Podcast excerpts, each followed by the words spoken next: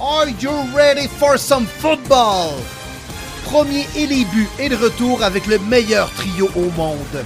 David, Monsieur Lion Bleu Gilbert, le professeur de maths et l'importateur de vino, aussi agile qu'une passe de Jared Goff. Martin Marty Bronco Saint-Jean, le courtier immobilier aussi à l'aise qu'un QB des Broncos dans sa pochette avant Wilson. Et William Willie Browns Boivin, le journaliste aussi pertinent qu'une entrevue de Belichick et aussi éthique que les Bruns.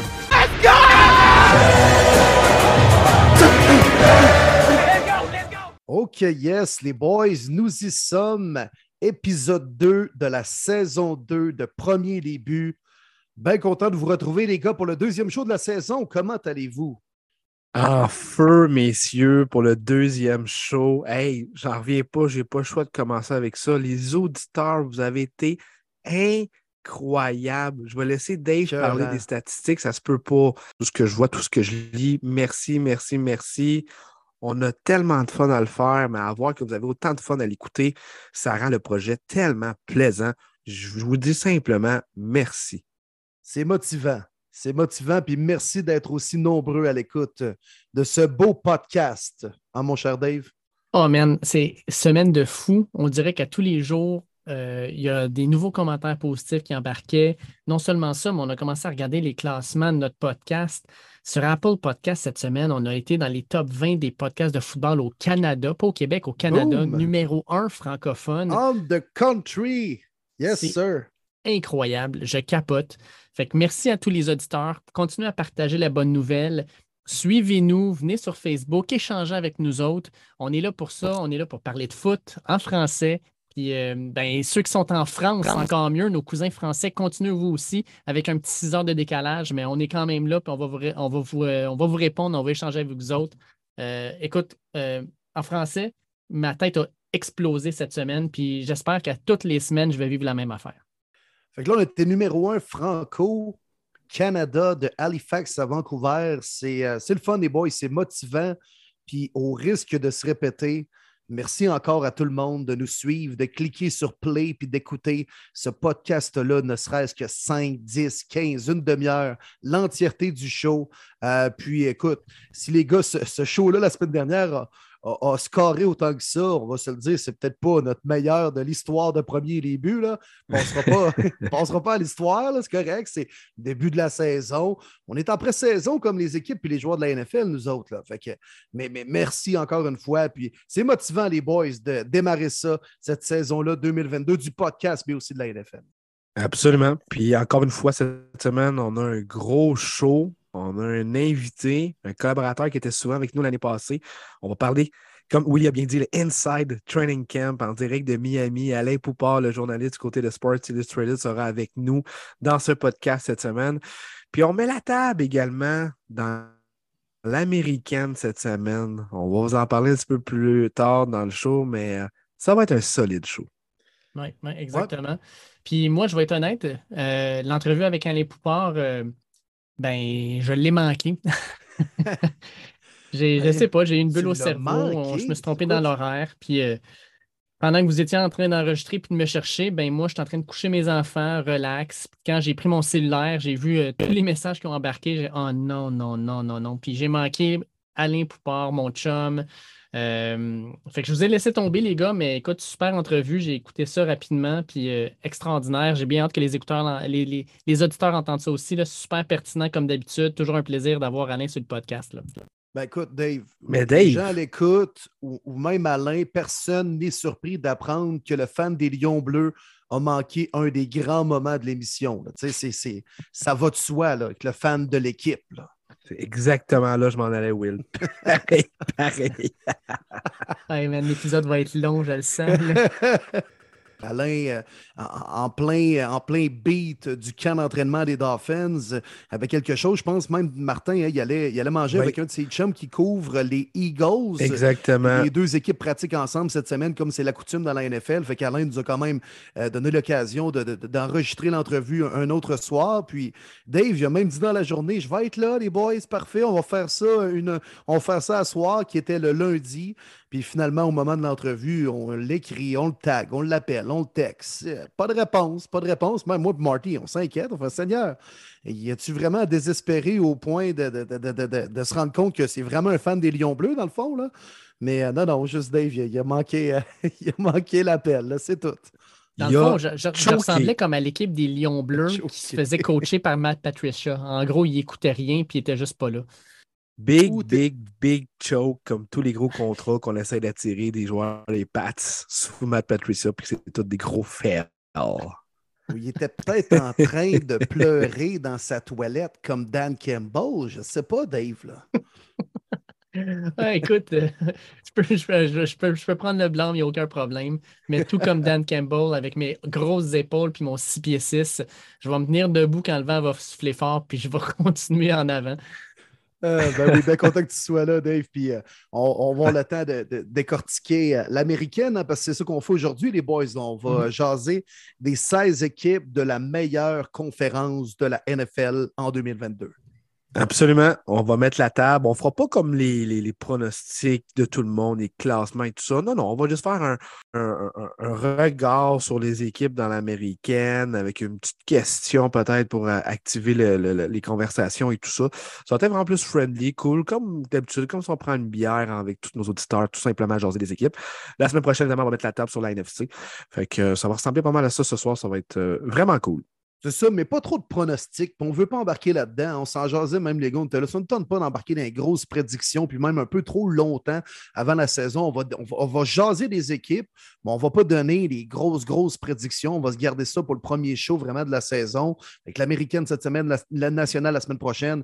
Puis par la suite, on va mettre la table pour nos équipes euh, qui vont participer aux séries selon nous. Par la suite, les champions du Super Bowl et tout ça. Mais mm-hmm. euh, avant de faire ça, les gars, avant d'aller rejoindre Alain, euh, Chris, ça paraît qu'on est écouté même par, je pense, les hautes instances de la NFL, les gars. Là. Moi, j'étais en beau joie vert, moi, vous le dire. Là, euh, jeudi midi, tout content, les gars, même mes chums, les gens à l'écoute euh, euh, m'écrivent pour Hey, ça, sort-tu comme à l'habitude vers 11h30 midi? Puis je vais checker mon Spotify, mon Apple pour être prêt à l'écouter sur mon heure de lunch. Puis euh, là, au moment, ben ouais, on est craqué, on attend ce moment-là de la publication de la première émission. la NFL, hein? Ils savaient qu'on sortait notre premier show à midi, jeudi de la semaine dernière. Alors, c'est pour ça qu'ils nous ont sacré des bâtons dans les roues et qu'ils ont sorti la nouvelle de Deshaun Watson. 11 matchs de suspension, 5 millions d'amendes, au même crise de moment où on publie notre émission. Non, non, mais écoute, si vous croyez au hasard, allez au casino, comme André Arthur disait. Moi, là, écoute, non, non, non, non, c'est pas un hasard. Ça n'est pas un. Et, non. Le, le pire, c'est qu'il va revenir à la semaine 12 et lors de cette semaine-là, ils vont jouer à Houston contre les Texans, son ancienne équipe. Les boys, ça fait combien de jours que je vous dis, j'ai tellement hâte à ce soir pour vous parler de ça? Parce que sincèrement, être le propriétaire ou le DG des Texans de Houston, j'attends ce match-là avec impatience. Je me sacre de la NFL qui me donne des amendes, mais je fais une soirée spéciale d'Eshaun Watson à Houston. En gros, c'est la soirée Bubblehead, sauf qu'à la place d'avoir une tête de Deshaun Watson, c'est Deshaun Watson couché sur une table de masseuse et c'est la serviette qui bouge euh, plutôt que la tête. Fait que ça serait plus des bubble towels qu'une Bubblehead. Ça serait extraordinaire. J'amènerais les 24 perfilles qui accusent Deshaun Watson de chanter l'hymne national. Et en l'honneur des 24 filles, ben, je mettrais ce prix-là pour l'entrée au stade au niveau des stationnements. Euh, ah non, écoute, je ferais quelque chose d'extraordinaire. À Houston, ça serait une célébration de Deshaun Watson et de son retour. Moi, là, je ferais ça gros. Là.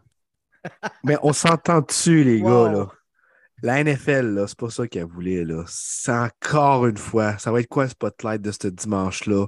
Encore de la négativité. C'est épouvantable ce qui vient d'arriver là. Puis moi aussi, Dave, je me dis, bon, c'est rigged, c'était voulu, évidemment. Premier match en deux ans contre son ancienne équipe et tout ça. Mais vous allez plus comprendre plus tard, lors de l'entrevue d'Alain Poupard, qui nous explique une facette qu'on ne savait pas dans le règlement des joueurs euh, pour le moment venu de la retraite du nombre de matchs que tu dois jouer dans une saison et tout ça. Donc, c'était calculé, mais pas à cause de Houston. C'est le nombre de matchs. Mais effectivement, ça va être n'importe quoi. Imagine ça, la NFL décide de flex, puis c'est le Sunday Night Football, même si ça reste avec deux équipes qui feront peut-être pas les séries. ça serait du gros n'importe quoi. Moi, avoir des billets de ce rencontre-là, là, je me fais la palette parce que tout le monde va vouloir assister à ça. wow, wow, wow, des équipes qui ne feront pas les séries, là. Les Texans vont jouer en janvier. Je te j'en passe un papier. J'aime ça, moi, une grosse prédiction pour commencer le show. Non, non, non, non, quand même pas. Mais euh, c'est un malaise là, du début à la fin, ce dossier-là.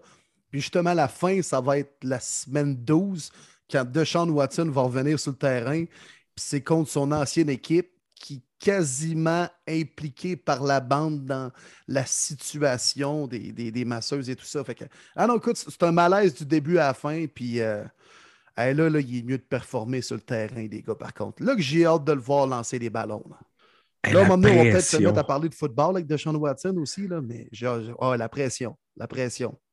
Il y en a une tonne sur ses épaules. Puis pas juste par... Pas juste ses épaules.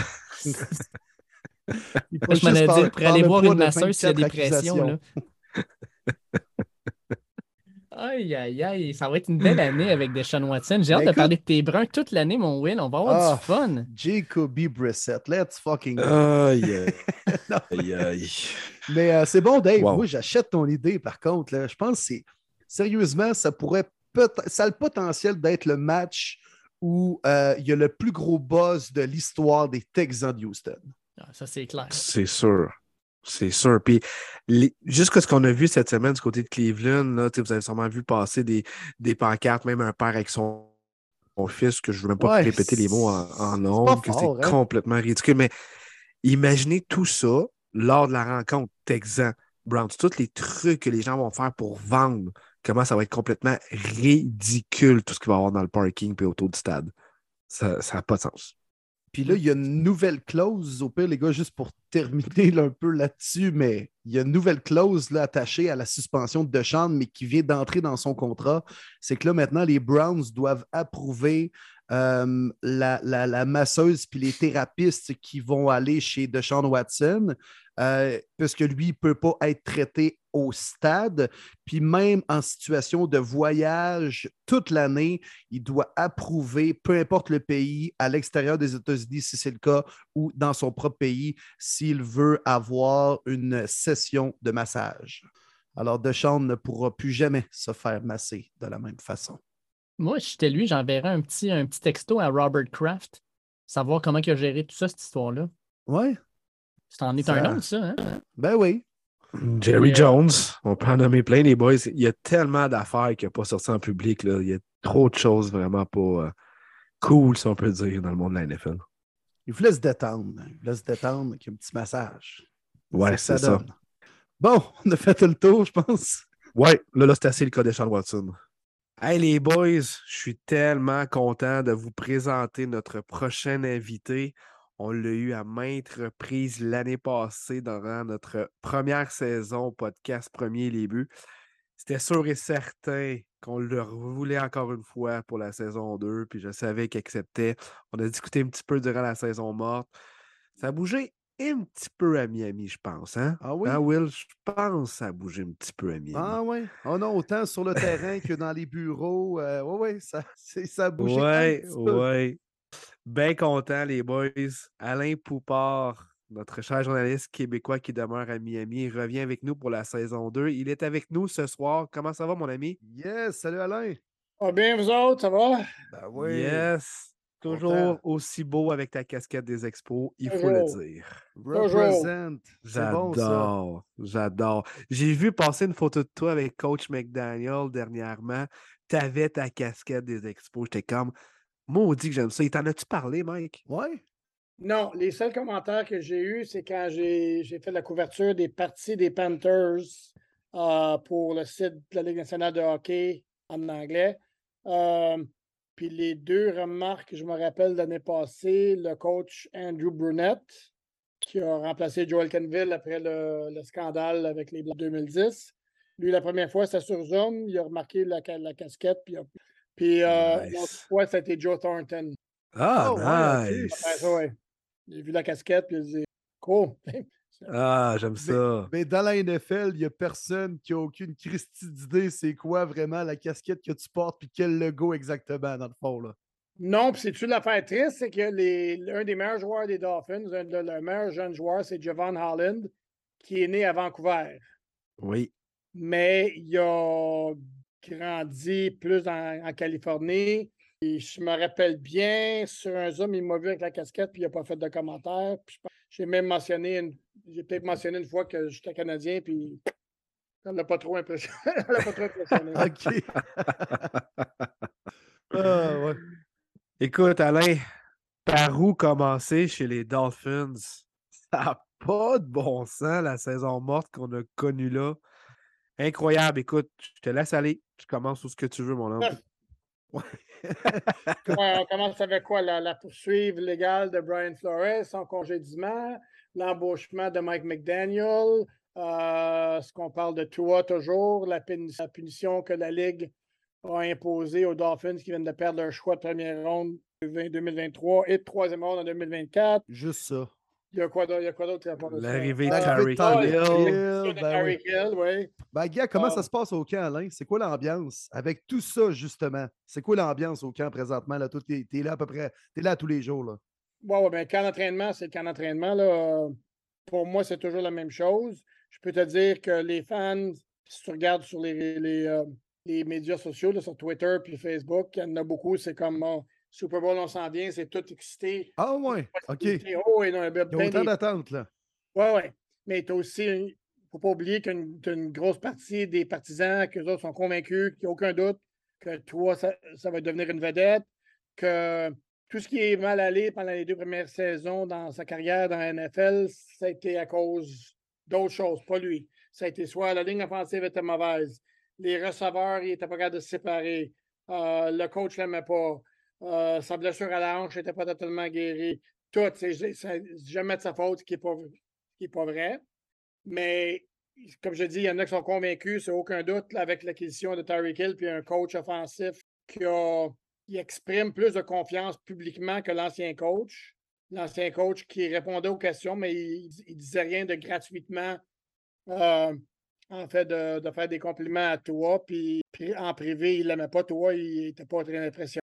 Fait que c'est ça. Je peux te dire que oui, il y a beaucoup d'espoir en, en termes des fans, mais si tu regardes à Las Vegas, quand ils font les, euh, les cotes, les odds, excuse-moi, les odds pour le nombre de victoires, ça, tourne en, entre 9, 9,5, qui est pas mal la même chose que l'année passée. Moi, je regarde pratiquer, puis, ouais, ce que, si, tout, si tout se débouche et se passe bien, ouais, ils peuvent faire les playoffs, mais ils peuvent aussi facilement finir 7, 10, 8, 9. Toi, Alain, je sais que je pense aussi que toi, c'est pas nécessairement ton préféré. Tu vois des, des, lacunes depuis quelques années. On l'a entendu un peu depuis un an là, dans le podcast. oui, exact. Mais là, dans l'offensive de McDaniel, de ce que tu vois jour après jour, est-ce que tu vois une certaine progression ou est-ce qu'il est plus à l'aise peut-être dans la philosophie de McDaniels? Qu'est-ce que, qu'est-ce que tu vois, toi, Alain? Non, parce que moi, ce que je dirais, écoute, ça, c'est une affaire qui me tape ses nerfs. Je ne peux pas vous l'exprimer, pas comment ça me tape ses nerfs. Cette idée que, bon, McDaniel arrive, puis là, maintenant, tout est, basé sur ce que toi fait de mieux, puis de, de maximiser de maximiser ses talents. Écoute, c'est ça qu'ils ont fait l'année passée. C'est la même chose qu'ils ont fait. Puis les talents, toi, c'est quoi? C'est faire des passes vite, courtes, où il est précis, entre les chiffres de ligne. Euh, c'est ça qu'ils vont faire encore. N'importe de veut dire, oublions toute la vitesse qu'ils ont en position de receveur avec elle puis Jalen Waddle au bas. Oui, ils sont vite. Mais ils ont encore un corps arrière. Puis toi, il est précis s'il fait une passe de 10 à 15 verges mais il n'y a pas un gros bras. Puis non, Je ne dis pas qu'il n'est pas capable de faire des longues passes. Oui, il est capable de faire des longues passes. S'il a la protection, s'il est capable d'avoir ses pieds plantés comme il faut être planté, puis est capable de mettre son corps dans le lancer, oui, il peut faire des longues passes. Mais là où tu as besoin d'une force de bras, c'est pour les passes plus longues, comme je dis, à l'extérieur des numéros sur le, sur le terrain. Si tu vas à 15-20 verges dans le milieu, puis ça te prend une passe avec du jus dedans pour empêcher aux joueurs défensifs d'être capables de mettre la main dessus. Euh, entre autres, bon, mais s'il n'est pas capable de. S'il est sans équilibre quand il fait sa passe, ça aussi, ça prend un gros bras. C'est là que tu as de la misère. C'est ah pas, un secret. C'est le même qui Oui. Exact. Alain, parle-moi de Tyreek Hill. Euh, il voulait être payé, il a été payé. Euh, c'est un gars qui se prend pas pour de la M, mettons. Il a performé sur le terrain, il voulait être payé comme un premier receveur, il l'est présentement. Quel genre de gars est au camp des Dolphins présentement? Un gars qui fait la grosse tête? Quel genre de gars tu vois au camp des Dolphins présentement avec Tyreek Hill? Euh, je vois un gars qui n'a pas la langue dans sa poche. Ouf! il n'est pas gêné. Puis écoute, quand il sort des commentaires comme toi, c'est le coréen le plus précis avec qui j'ai jamais joué. Non, excuse-moi. C'est un des gars avec qui le plus, les plus précis avec qui j'ai jamais joué. Bon, ben, le lendemain, il s'est ravisé, je pense. Hein? C'est ravisé, puis il a dit oh, c'est pas ça que j'avais dit. Non, non, il n'a pas changé là-dessus, mais il a comme euh, adouci ça un petit peu, là, que, ben, que Patrick Mahomes. Écoute, le gars, il a joué avec cinq carrières depuis qu'il est dans, dans, dans, le NF, OK? Fait que c'est pas, pas une grande liste, là. Euh, l'autre chose, bon, mais ben, tu j'aime toi beaucoup, beaucoup, mais quand il vient d'avoir un contrat, vient de faire, te faire payer 72 millions. Donne-moi 72 millions, on va vous faire les plus beaux commentaires, les plus beaux compliments à vous deux, à toi et à Martin que vous voulez avoir. J'aime tout le monde. pour l'instant, oui, il est bien content, il travaille fort, il est vite. Ouf, il est vite. Euh, le problème, puis l'autre chose, fatiguons ou pas, la raison pour laquelle il n'est plus à Kansas City, c'est parce qu'il ne voulait pas le payer. Puis Kansas City a décidé t'es bon, t'es vite, on n'a pas besoin de te donner tant d'argent que ça. Euh, les Dolphins, eux autres, ont été trop pressés de faire ça. Le problème qui peut, qui peut arriver, là, tu veux dire, la vie est bien belle, tout, il aime tout le monde, tout est bien beau, mais si Tyreek Hill n'a pas, euh, mettons, 8-9 attrapés pendant une partie ou de, il appelle des cibles, euh, s'ils vont faire des passes à d'autres joueurs, ils, mettons, mettons, je pense que la personnalité qu'il ne se gênera pas pour dire qu'il est moins content pour amener un petit peu une ambiance négative. Si, ouais, il ne s'en servait pas au point où ce que lui veut être occupé, donc ça a le potentiel que, ouais, c'est pas, pas le genre de gars, d'après moi, qui va, qui va dire Ouais, donc c'est arrivé, c'est pas la fin du monde. Il, va un peu moins vanter tout dans les médias dans, dans ce cas-ci. J'ai l'impression à ça arrive. Un autre facette du jeu aussi que j'espère qu'il y a eu si tu peux nous le confirmer, c'est justement la ligne offensive. On avait de la difficulté à instaurer une, attaque au sol l'année passée. On sait qu'on a signé une panoplie de porteurs de ballon. Je pense à Chase Edmonds, Ryan Monster, Sonny Mitchell. Il y en a d'autres, mais je veux dire, est-ce que vraiment ça va changer? Pour moi, à la base, la ligne offensive. Est-ce que tu as vu un changement, surtout avec l'arrivée de Terran Armstead? oui, mais, pas encore. Le problème, c'est que, c'est que Terran Armstead, il y a eu une opération au genou. Je ne me rappelle pas exactement quand, mais euh, après la fin de la saison passée. C'est un gars très talentueux, mais il n'a jamais joué une saison complète dans la NFL. Euh, il est plus jeune, il a 33, si je ne me trompe pas. Donc, mais c'est un très gros joueur, puis c'est tout un gars qui va être une très bonne influence pour les jeunes. Ce qu'on a vu, quand tu regardes les pratiques, c'est dur à voir parce que les pratiques, c'est pas, ils vont pas à 100% euh, puis ça plaque pas. Donc, ce n'est pas vraiment très bonne indication. Puis les deux premières parties de hors concours de pré-saison, Armstead n'a pas joué. Connor Williams, le nouveau centre, n'a pas joué la première partie, il a joué la deuxième. Puis les autres ont joué comme 15 euh, jeux à peu près.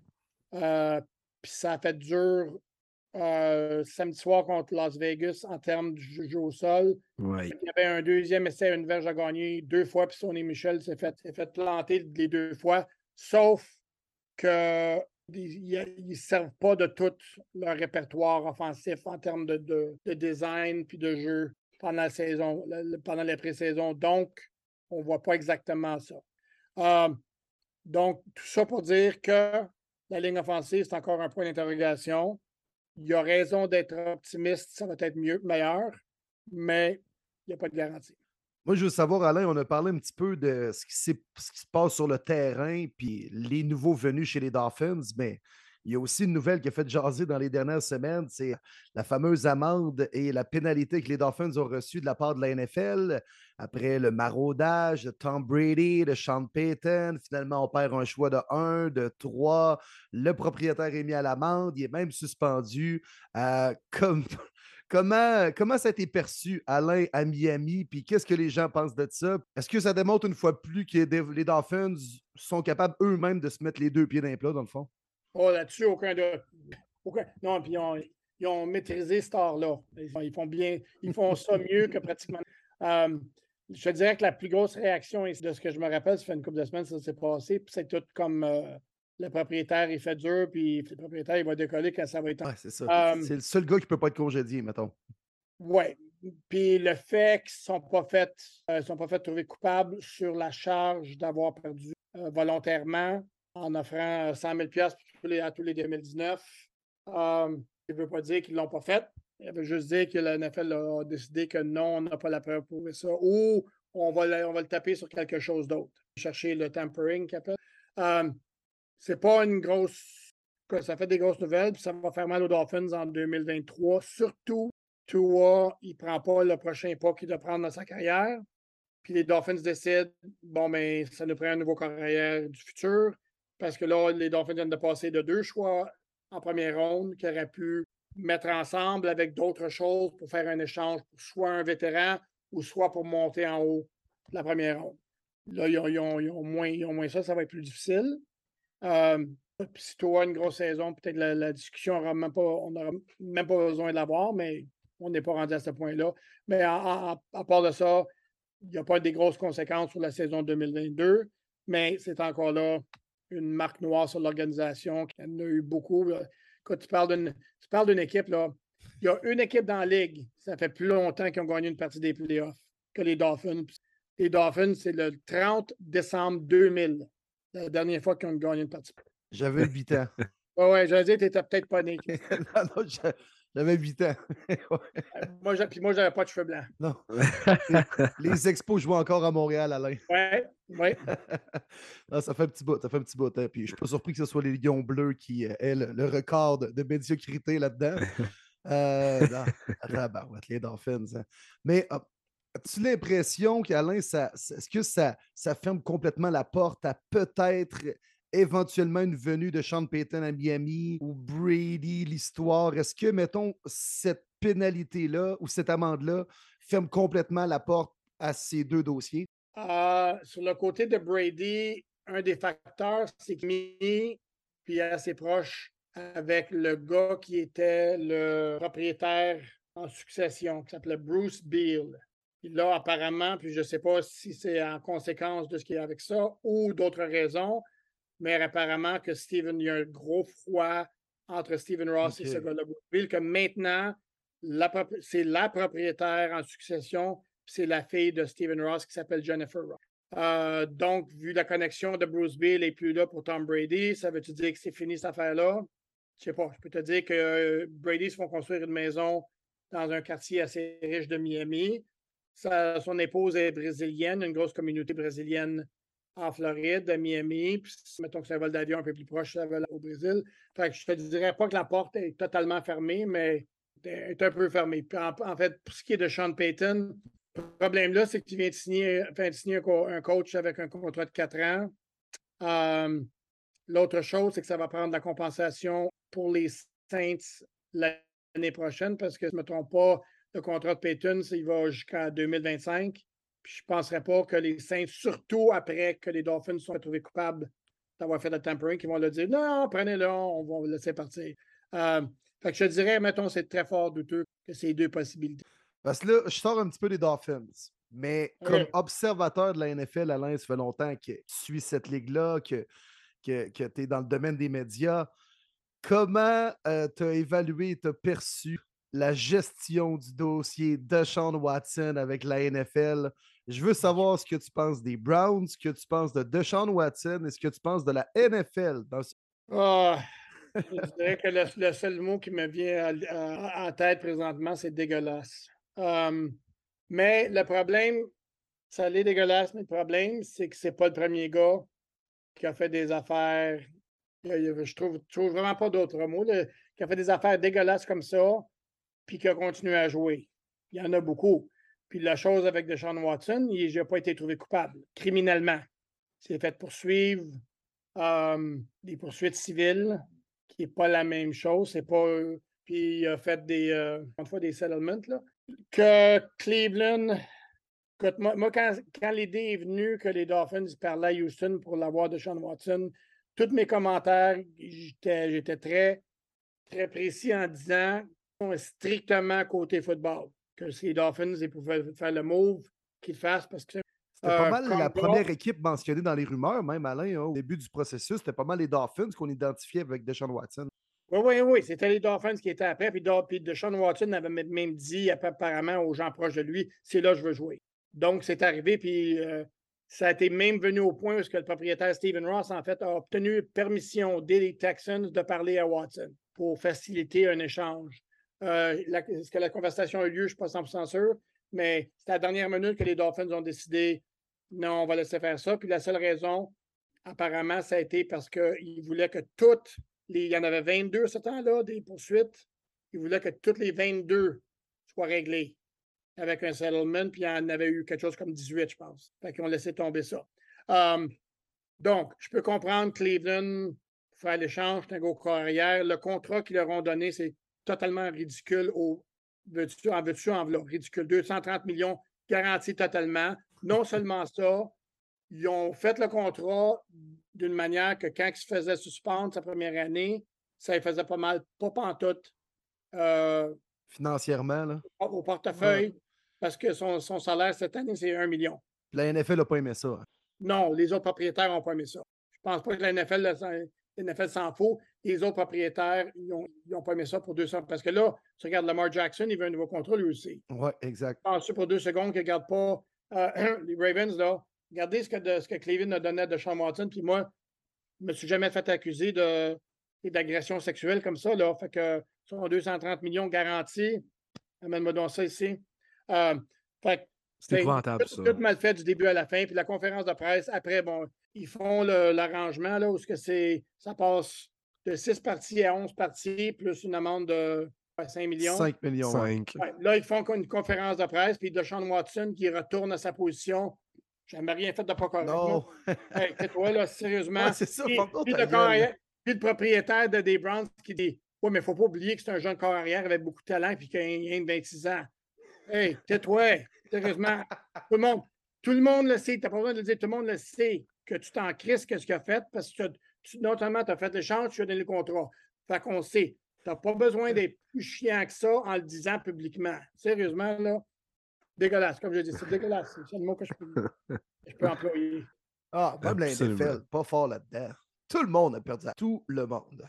Fait que là, en plus de ça, ils ah vont revenir euh, à la semaine 12 contre les Texans de Houston. Hein, quand tout est dans tout.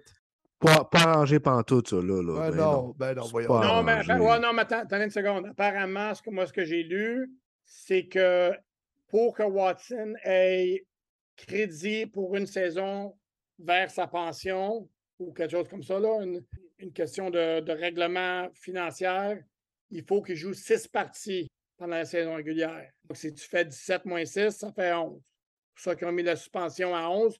Puis ça, c'est à donner que la deuxième partie, c'est contre.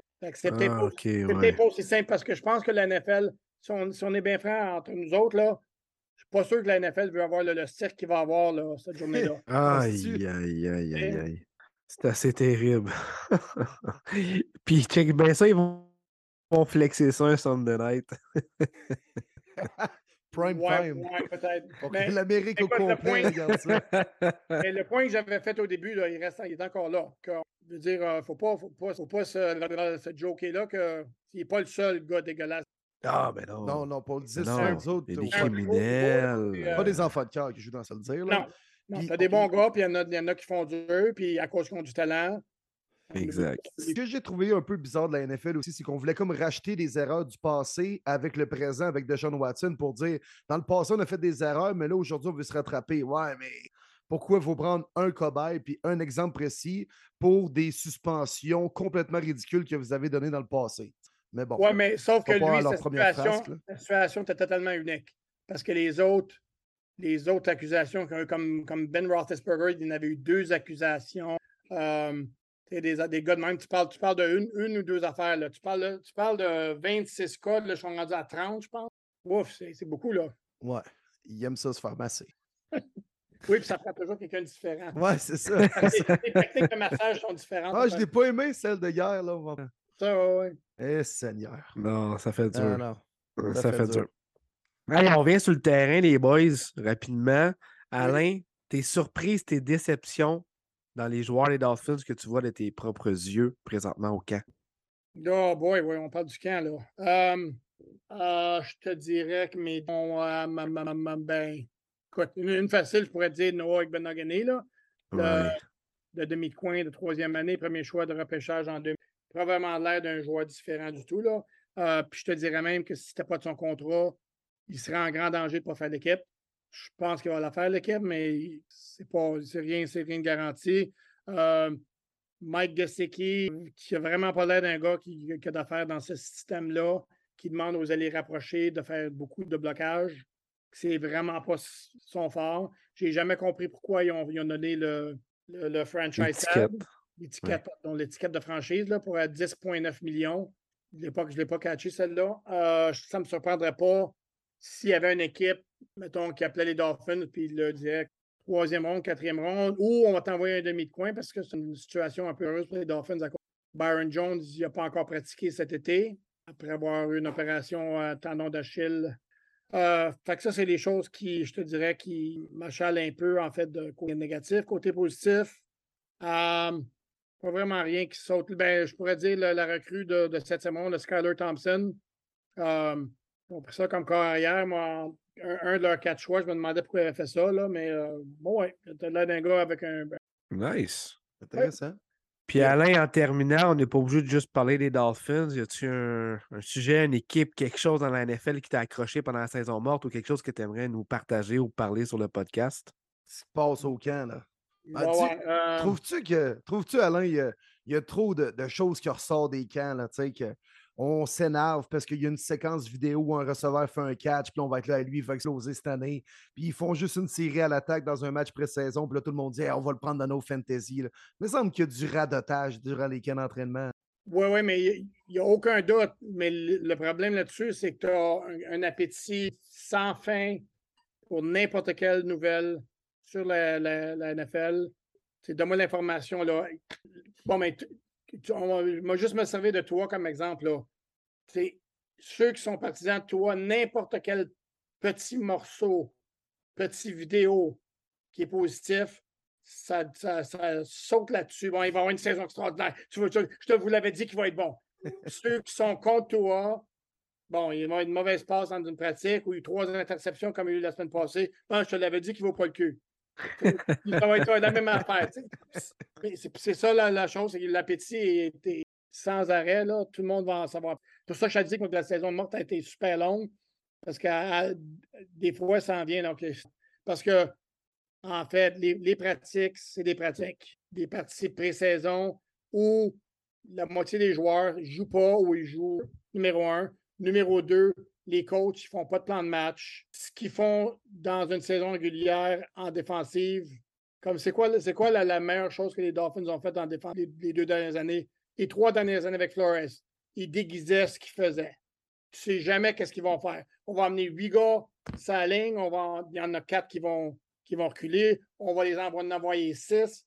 Qu'est-ce qui passe dans la pré-saison? Ils ne font pas ça.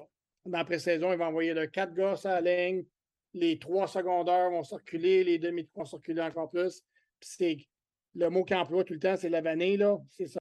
Exact. Là, tu regardes, comme je mentionnais, le, le gars Skyler Thompson, qui a eu une... c'est patent ce qu'il a fait en pré-saison. Il y, en a, il y en a des gens ici, des amateurs, c'est comme Hey, on a notre, notre starting quarterback, notre partant. Tu étais là, wow, wow, wow, tranquille, tranquille, tranquille. Parce qu'une fois, ils vont arriver dans une partie de saison régulière, là, les, les coordonnateurs défensifs vont commencer à niaiser avec sa tête. Puis il y a une recrue qui n'a pas vu ça dans, dans la NFL, là. Commencer, euh, comme l'expression anglaise dit, ça va commencer à nager dans sa tête, là, tout ce qui, ce qui se passe. là. Ah! Je me rappelle mon Ryan Leaf, c'est avant votre temps, ça? Ouais. OK. Aurait puis- été repêché après Peyton Ah, Manning. OK, bon, sa, sa pré-saison de recrue, ça a été très bon. Puis la, la, la saison régulière a commencé. Ils ont commencé à niaiser avec là. Puis ça a fait dur. Il n'était pas capable de. Pas capable, pas en tout, de, de programmer ce qui se passait devant lui. Puis Il n'est pas fini en prison d'ailleurs, ce gars-là. ou? il a fait un bout de prison, il est ressorti, il a, il a tourné sa vie. Puis Il est à télévision maintenant, je pense. oui, oui. Non, puis il fait un bon job. Il a non, un chapeau que. Hey, Malin, un gros merci, hein, honnêtement. On va te laisser aller. Tu as donné beaucoup de temps au podcast encore une fois cette semaine. Toujours Écoute, généreux.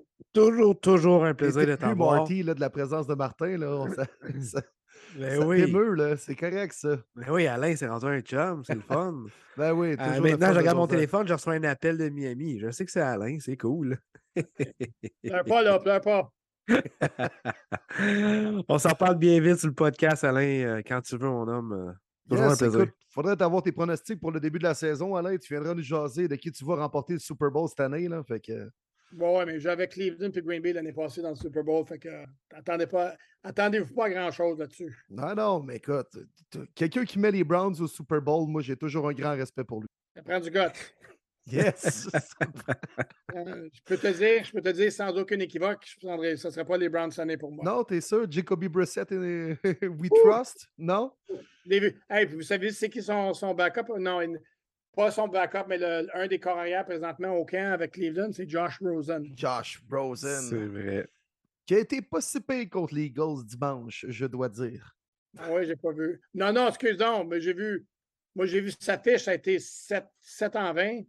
Ben, il, a fait une petite poussée à la fin là, pour nous Ah ouais, amener pour pas loin de la zone de début. Là, c'est- Ouais, contre la quatrième unité défensive, mais Ouais. c'est pas grave, là. Mais c'est Non, pas lui, ça, Alain, c'est qui- un, hey, ça, c'est un gars, la première fois que je l'ai vu sur le terrain, lui, il fait une passe, puis ce qui m'est vu dans la tête, c'est ouf, ça fly, ça fly de sa main, ça. Une espèce de bon bras, puis là, les, les pratiques commencent, les parties de pré-saison, aucune espèce d'idée, qu'est-ce qu'il fait. Ah oui, tu nous avais compté, je pense qu'il connaissait même pas le playbook ou euh, il se comprenait pas trop l'émotion qu'il y avait autour de lui. puis- Non, puis le, problème avec lui, c'est qu'il connaît tout, il ne veut pas étudier, Il donne-moi ses pas, affaires. pas de- donne-moi pas de conseils. sais, Il se prend pas les- pour un 7-up flat. On voit le résultat. C'est ça. Quand Josh Dobbs est devant toi dans la hiérarchie de corps arrière, pose-toi de sérieuses questions. Ouais, mais Josh Dobbs, c'est pas, il n'est pas, il est pas affreux. Non, il n'est pas excellent non plus. Là. Non, il n'est pas, il est- il est- il est pas bien loin de Jacoby Brissett, son, son être bien franc, là. Ah, ouais, non, là, arrête Ouais, avec. Jacoby Brissett, il est pas pire. Là. Ish. J'adore cette réponse. Ouais. Encore arrière, c'est un bon gars. Mais là, t'es chanceux, Alain, je pense que c'est week 10, les Browns contre les Dolphins. Yep. Puis, puis, euh, c'est ça, ça va être Jacoby Brissett. Donc, vous allez peut-être avoir. Peut-être que tout va avoir une chance de gagner ce match. Moi, j'aurais aimé mieux. Moi, c'est ça. que- Moi, je voulais que ce soit une suspension de Watson pour huit parties parce que les Browns ont un bail. Puis le, le neuvième partie, c'est contre les Dolphins. Oh! Puis moi, ça aurait, été, ça aurait fait une bonne histoire. Moi. Puis, Ouais, ça aurait été pas pire, hein, c'est vrai. Ouais, ouais, je cherche les histoires. Là, fait que, ça, C'est le- sûr. Non, écoute, l'histoire, ça va être le retour de Jacob, le, recours en- le retour de triomphe de Jacoby Brissett. Ah oui, Eh, bon, boy. le Eh retour là tant là. attendu. All right. Hey, bon fin de camp, Alain. On s'en parle bien thank you, vite. Alain, t'es bon. OK, salut les gars. Toujours, toujours le fun. Hey, encore une fois, les boys, un gros merci à Alain Poupard de nous avoir accordé autant de, de temps. C'est pas toujours facile durant le camp d'entraînement avec les Dolphins en direct comme ça, même s'il était déjà occupé. Il m'a vraiment dit Je veux participer à votre show. Avez-vous d'autres moments qu'on peut enregistrer? Donc, vraiment, encore une fois, Alain, merci beaucoup de ton temps. On a déjà très, très hâte de te reparler dans quelques semaines lorsque la saison va débuter. Encore une fois, Alain, absolument désolé, j'aurais aimé ça être là. Mais sincèrement, la prochaine fois, tu peux être sûr que je vais être le premier à te saluer. Puis euh, écoute, super entrevue, là. euh, bien content d'avoir entendu tout ça. Puis euh, toujours pertinent comme d'habitude. Dave, il a fait comme Tyreek Hill, la grosse tête, puis il s'est pas pointé à la pratique comme c'est pas pointé à l'entrevue. Practice? You're talking about practice? J'ai bien aimé le bout sur Tyreek Hill. J'ai hâte de voir la saison des Dauphins d'ailleurs. Moi, je me suis un petit peu mouillé dans le dernier podcast, le tout premier de la saison. Ça n'a pas plu à tous les gens à l'écoute, hein, mais euh, c'est vraiment ce que je pense réellement.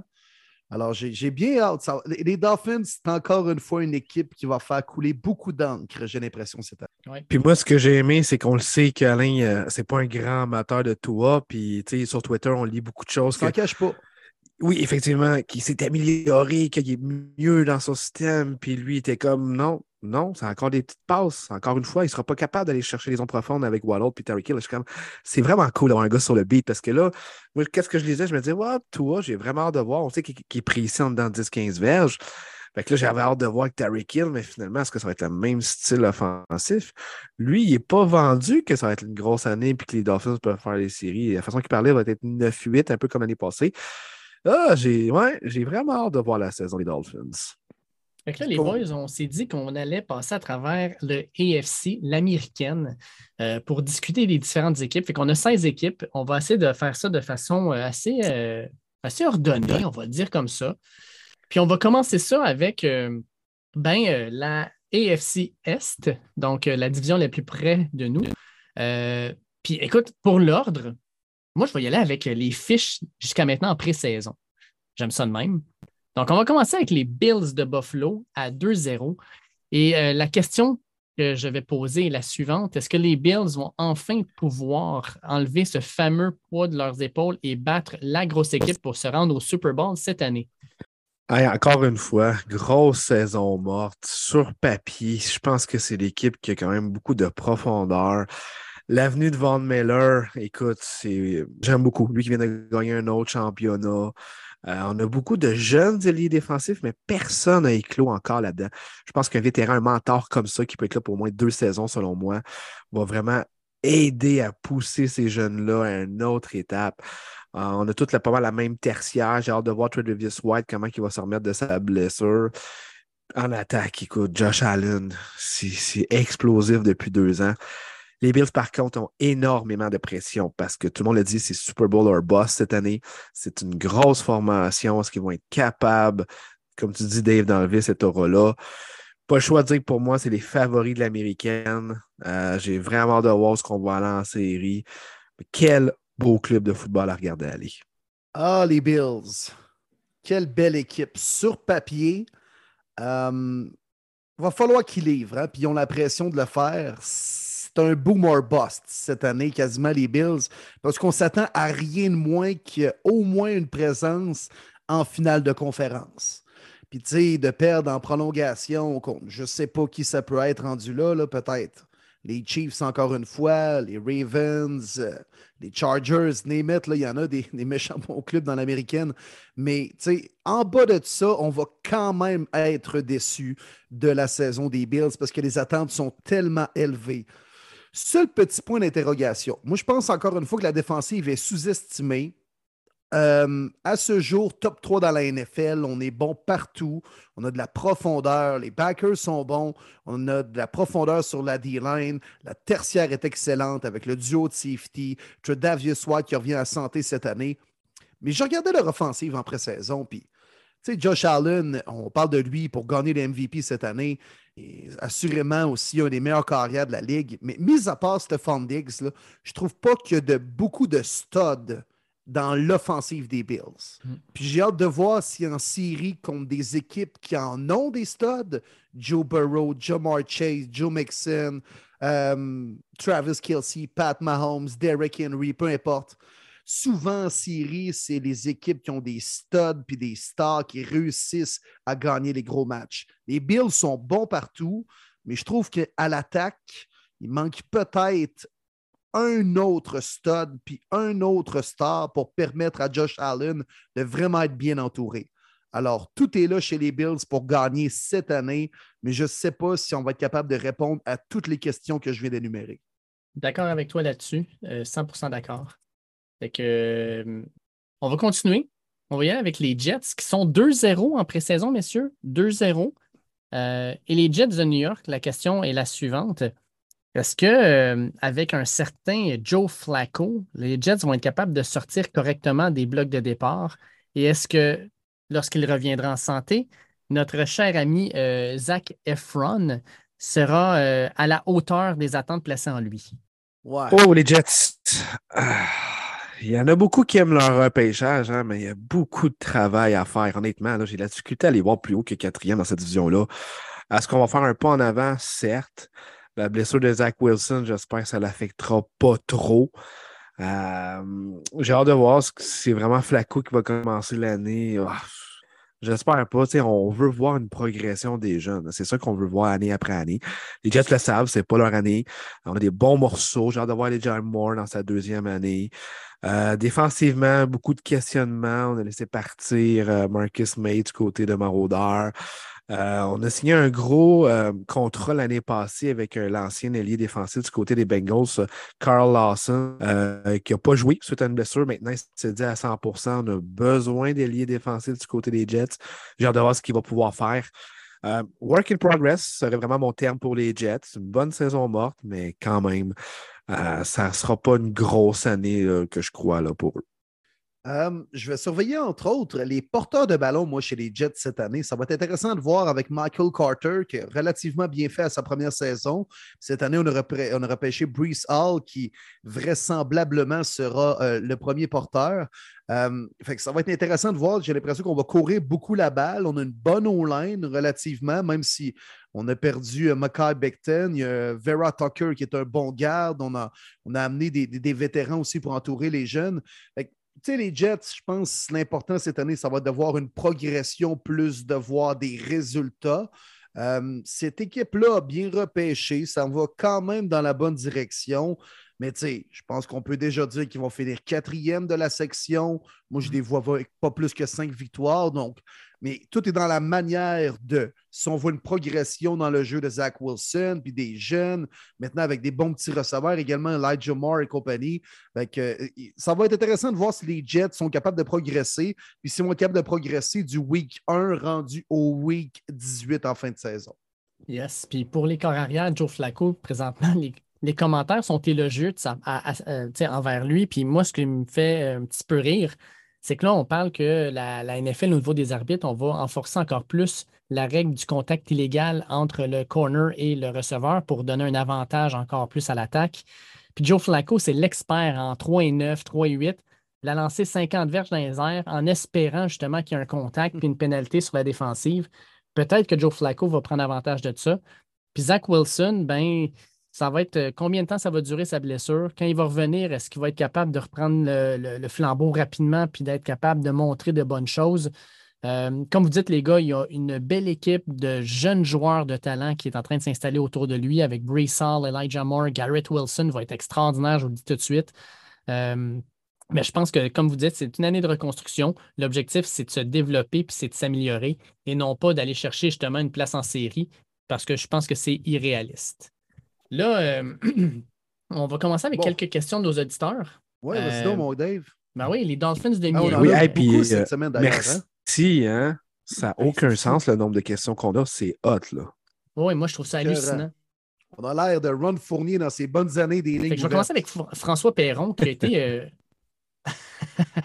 François Perron, fan des Dolphins, nous dit qu'on a été très critique avec Miami la semaine dernière. Tu en parlais tantôt, d'ailleurs, Will. Lui nous demande que, dit-on de la situation des porteurs de ballon à Miami? Euh, selon lui, les trois, les trois présentement, là, Mustard, Edmonds et Michel, sont complémentaires, mais qui ne serait pas surpris que Gaskin soit coupé. Euh, fait qu'il dit, selon vous, euh, qu'est-ce que vous voyez au niveau des porteurs de ballon à Miami? Ben, ça va faire un petit peu comme les Niners, je pense. à chaque année, on a un nouveau numéro un ou presque, on a un comité. Edmonds va être pour les situations de passe, Mitchell peut-être plus au goal line. On va essayer de faire courir également. Euh, Master, même s'il vient d'une blessure. Si on parle point de vue peut-être euh, des poules, moi je pense que c'est Edmonds, mais encore là, on ne sait jamais avec eux autres. Ça me fait un petit peu penser aux Patriotes. Hein? On ne sait jamais quel porteur de ballon va courir semaine après semaine. Est-ce que les Dolphins veulent faire la même chose? Peut-être. Euh, est-ce que j'aime ça? Pas tant. J'aime ça avoir un duo maximum, pas plus. Euh, outre ça, euh, la grosse question du côté des Dolphins cette année, hein, c'est toi. Est-ce que ça passe ou ça brise à sa troisième année? Est-ce que la ligne offensive est meilleure? Je ne veux pas trop m'attarder ces Dolphins parce qu'on a quand même beaucoup jasé avec Alain ce soir. Mais beaucoup de questionnements pour moi à Miami. C'est un peu ça que j'allais dire. On en a parlé en joie le vert des Dauphins de Miami aussi. Là. Mais moi, j'ai la. C'est une question, c'est une, une, affirmation aussi. Sérieux, on est-tu vraiment allé chercher un receveur de passe pour le payer 30 millions pour partager le ballon entre quatre porteurs de ballon? On fait ça vraiment chez les Dolphins, ouais? Ben, ça serait Mike McDaniels. Ah, c'est bon, ça. Ça vaut à peine, en tout cas, de payer un receveur de passe 30 millions par année. Exact. quoi? Six choix au repêchage? Ça n'a pas de sens. Cinq? OK. Puis là, on va partager le ballon entre Mostert, Edmonds, euh, Pierre-Jean-Jacques, euh, Paul Couturier. Puis arrêtez, là, les dauphins, sacrement. Hey, on termine la division, euh, la division avec les Pats. Euh, la question que moi j'ai pour vous autres, les Pats, c'est est-ce qu'ils vont être capables de se battre pour la tête de la division? Parce que moi, je les vois plus comme une équipe qui va se battre avec les Jets pour la cave de la division. Vous en pensez quoi?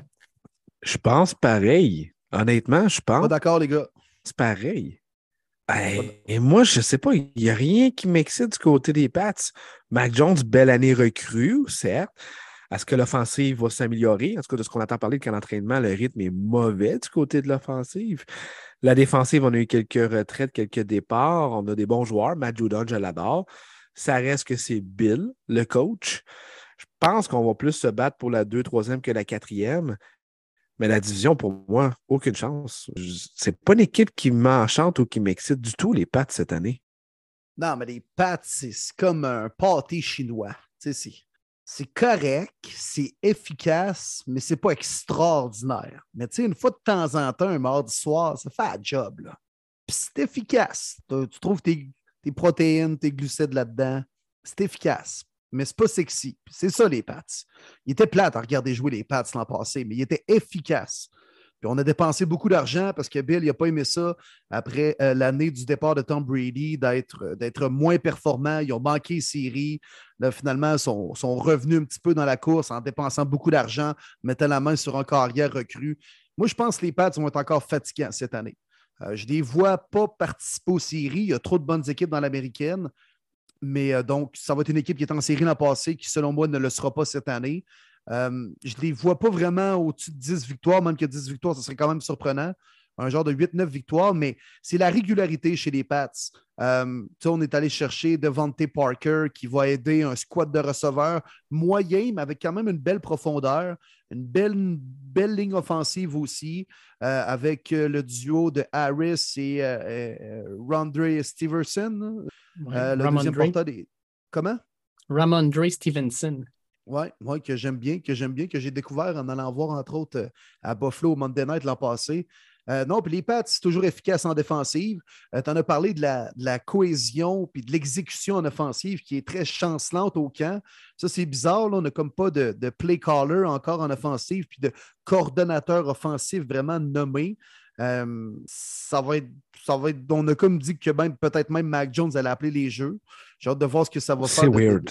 Ouais, ça, c'est weird. Hey, c'est OK, là, c'est Joe Judge. OK, ça marche pas. Hey, Matt Patricia, call les jeux. OK, non. Hey, Mac Jones, call ce que tu veux. Deuxième année, c'est pas grave. Call ce que tu veux. C'est quoi ça, l'exécution? Sérieux. Ça fait dur au Canada. Josh McDaniels avait quand même son utilité pour Bill Belichick. Parce que Bill, traditionnellement, c'est un gars de D. là. Tu sais, À l'époque, avec les Giants, c'est lui qui a créé, entre guillemets, Lawrence Taylor et tout ça. C'était le gars, le coordonnateur défensif à l'époque. Euh, Ça a toujours été un gars de D. Euh, Patricia aussi. Joe Judge, c'est un gars d'unité spéciale. Le gars d'offensive, c'était Josh McDaniels qui est rendu avec les Raiders. En ce moment, mais en même temps, on est-tu vraiment les trois ticounes en culotte de jogging actuellement en train de contredire Bill Belichick? Fait que s'il y a bien un gars euh, avec qui ça peut marcher cette année, même si c'est un peu bizarre de la façon qu'ils le font présentement, c'est bien quand même un squad de coach à Bill Belichick. Moi, les boys, je vous le dis tout de suite, le bye week des Pats, c'est à la semaine 10. Après le bye, je vous le dis, je pense que les Pats vont gagner un seul des huit matchs qui leur restent. Parce qu'ils vont jouer la semaine 11 à- contre les Jets de New York. C'est la victoire que je pense. Mais les sept matchs suivants, là, à Minnesota, contre Buffalo, à Arizona, à Vegas, contre Cincinnati, contre Miami, contre Buffalo, je vois des défaites partout. Moi, je pense que les Pats euh, finissent avec sept défaites de suite. Ça finit mal la saison en maudit. Ça serait assez incroyable, hein? Comment Bill répondrait à ça, à une autre saison morte, si ça finissait comme ça, sa saison? La misère, par exemple. Bill Belichick de le voir perdre autant, ça peut arriver. Ça serait assez fou. Je serais curieux de voir la saison morte des Pats de suite. Fait que les boys, euh, pour terminer le AFC Est, pour vous, quelle équipe gagne la division? Je pense qu'on va tous s'entendre, Ben, mais qui gagne la division? Les Jets, que- les boys, on s'entend. Je pense qu'on n'a pas besoin de le nommer, tout Je le monde pense le qu'on sait. est tous euh, unanimes Alors. sur les Bills. Absolument. Euh, Je- même, peux pas je vais dire. aller, ouais, je vais aller jusqu'à dire, les gars, que c'est la- la- le champion de division le plus facile à nommer des quatre divisions dans l'américaine. D'accord avec toi. Oui, 100% 100 All right. Fait qu'on va aller dans le AFC North, la division des Brownies de Will. On va commencer avec les Ravens qui ne perdent jamais en pré-saison. Hein. On est rendu à quoi? 23 victoires de suite? 22 victoires de suite? 23. 23. C'est quoi, ça fait depuis 84 qu'ils n'ont pas perdu un match pré-saison? Ça n'a aucun sens. Euh, fait que les boys, je vais avec les Ravens. Puis avec les Ravens, la question, c'est le retour de blessure de la majorité des, joueurs de l'équipe va-t-il permettre aux Ravens de gagner la division? Ils vont être tenaces, les Ravens. Ils vont être fatigants. C'est le retour de Lamar Jackson aussi, qui a connu quelques problèmes euh, côté santé l'année passée, même si Tyler Handley est quand même bien paru. C'est Lamar, notre homme de franchise. Et surtout, les boys, s'il ne s'entend pas d'ici la semaine 1, on le sait qu'il n'y a pas d'agent sur une prolongation de contrat. Il ne veut pas négocier durant la saison pour le déconcentrer. Donc, il jouerait en plus sur son contract year. Ouf, ça peut être très, très bon pour les Ravens. Ils vont vraiment se compétitionner pour le top de la division, selon moi. Les blessures l'année passée, c'était une vraie farce. J'ai quand même quelques questionnements sur la ligne offensive. On sait qu'on est une équipe offensive au sol, axée vraiment au sol. On l'a vu, on était prêt à sacrifier notre receveur numéro un, Marquise Brown, pour un choix de repêchage qu'on a repêché un, centre, justement, pour solidifier la ligne offensive. Mark Andrews, je m'attends donné vraiment exceptionnel de sa part mais beaucoup, beaucoup de retours à la défensive. Puis on le sait, la défensive des Ravens est fatigante. Je m'attends à une belle saison des Ravens, honnêtement. Même chose ici, les Ravens vont être fatigants. Puis euh, tu ne peux pas être malchanceux deux ans de suite comme ça au niveau des blessures. Ou sinon, je ne sais pas ce que tu as fait au bon Dieu, là, mais habituellement, quand tu as une année où rien fonctionne, tout le monde se blesse, rarement ça arrive l'année d'après. Même, je veux dire, qu'il y a toujours des blessures dans une saison puis une équipe de la NFL. mais ça ne peut pas arriver autant que ça aux Ravens cette année. Euh, mais tu sais, Ronnie Stanley va revenir dans quelle forme? Parce que c'est un gars très, très important pour Lamar Jackson et même l'offensive au complet des Ravens. Euh, même chose en défensive, Marcus Peters, Martin Humphrey vont revenir dans quelle forme? Euh, mais si ces gars-là reviennent au top de, leur shape et de, leur potentiel. Euh, moi, je pense que les Ravens vont assurément batailler pour la tête de la division et peut-être même pour finir dans le top 3 dans l'américaine. Même chose ici. Seule inquiétude, c'est au niveau des receveurs. Bateman, Duvernay puis Pro Cheater.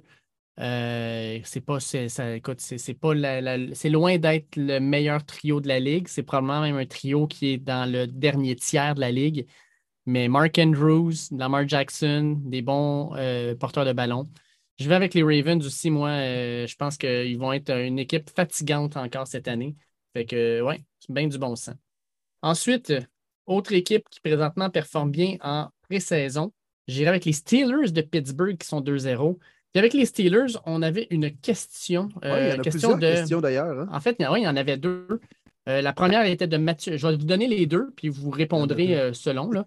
Mathieu Juteau nous répond, euh, nous, nous, pose la question Disons-le franchement, notre O-line me fait peur cette année. Voyez-vous des solutions à court terme, soit des agents libres ou une transaction pour mes Steelers? Et Maxime Denis ainsi que Luc Samuel nous demandent qui sera le corps arrière partant des Steelers qui est, selon lui, mais selon lui puis selon moi, notre équipe Cendrillon cette année?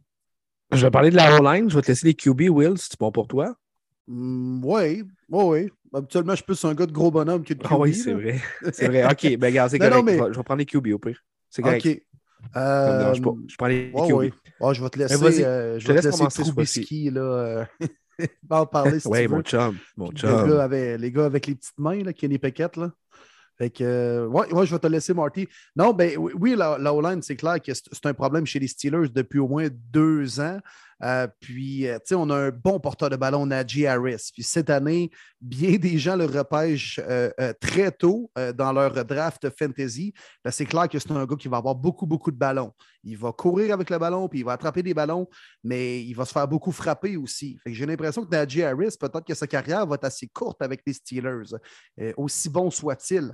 Alors, il faudrait peut-être l'aider un petit peu là-dessus. J'ai vu des rumeurs de transactions que, euh, entre autres, les Steelers s'intéresseraient à Isaiah Wynn, le tackle des Pats, qui ne va probablement pas euh, prolonger son contrat avec les Pats, ancien choix de première ronde qui a été blessé. Euh, bon potentiel, mais jamais revenu vraiment au top de sa forme depuis, depuis sa blessure. Mais euh, probablement qu'un nouveau départ, ça pourrait lui faire du, bien. C'est un gars qui, bouge bien ses pieds, qui est un O-line assez nasty aussi, très physique, qui fitterait assurément dans, l'uniforme des Steelers. Il faut, euh, trouver une façon de remplacer Pansy, puis De Castro, qui ont été des gars tellement importants pour les Steelers dans les dernières années. Puis, tu sais, c'est le, nerf, le nerf de la guerre. Puis, les Steelers, c'est un peu comme les Browns, un peu comme les, les Ravens, des équipes du Nord, mais qui ont besoin d'une grosse O-line pour performer. Ça fait un peu partie de la culture de l'organisation puis de l'équipe. Alors, il va falloir rebâtir ça pour aider Kenny Pickett ou Trubisky ou peu importe dans le futur. Je vais laisser justement Marty euh, euh, en répondre. Ben écoute, pour moi, la semaine 1, pas de débat, c'est quand même proche, mais je pense que tu évoques les vétérans, Trubisky, quand même eu un, bon salaire aussi, tu veux voir ce qu'il peut te donner.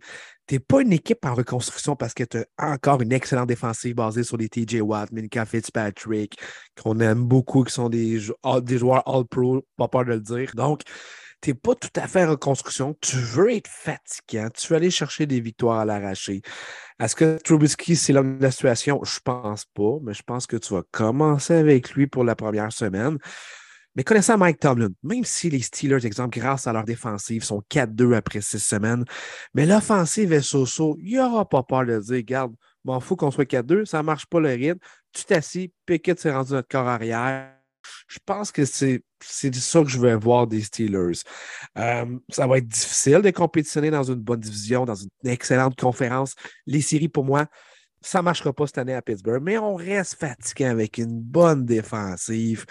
Mais pour répondre à la question des boys, pour moi, Wicker, Trubisky, mais no way que c'est lui rendu à la semaine 17-18. Puis j'en parlais en plus euh, cette semaine avec euh, Charles-André Marchand au BPM Sport parce que les Steelers, c'est son équipe. Puis je disais, tu sais, Kenny Pickett, il m'a impressionné dans les deux premiers matchs. Il a un gars, il a, a de l'air calme, il a même du rythme quand il joue. Puis non seulement lui, mais George Pickens, le receveur. Là.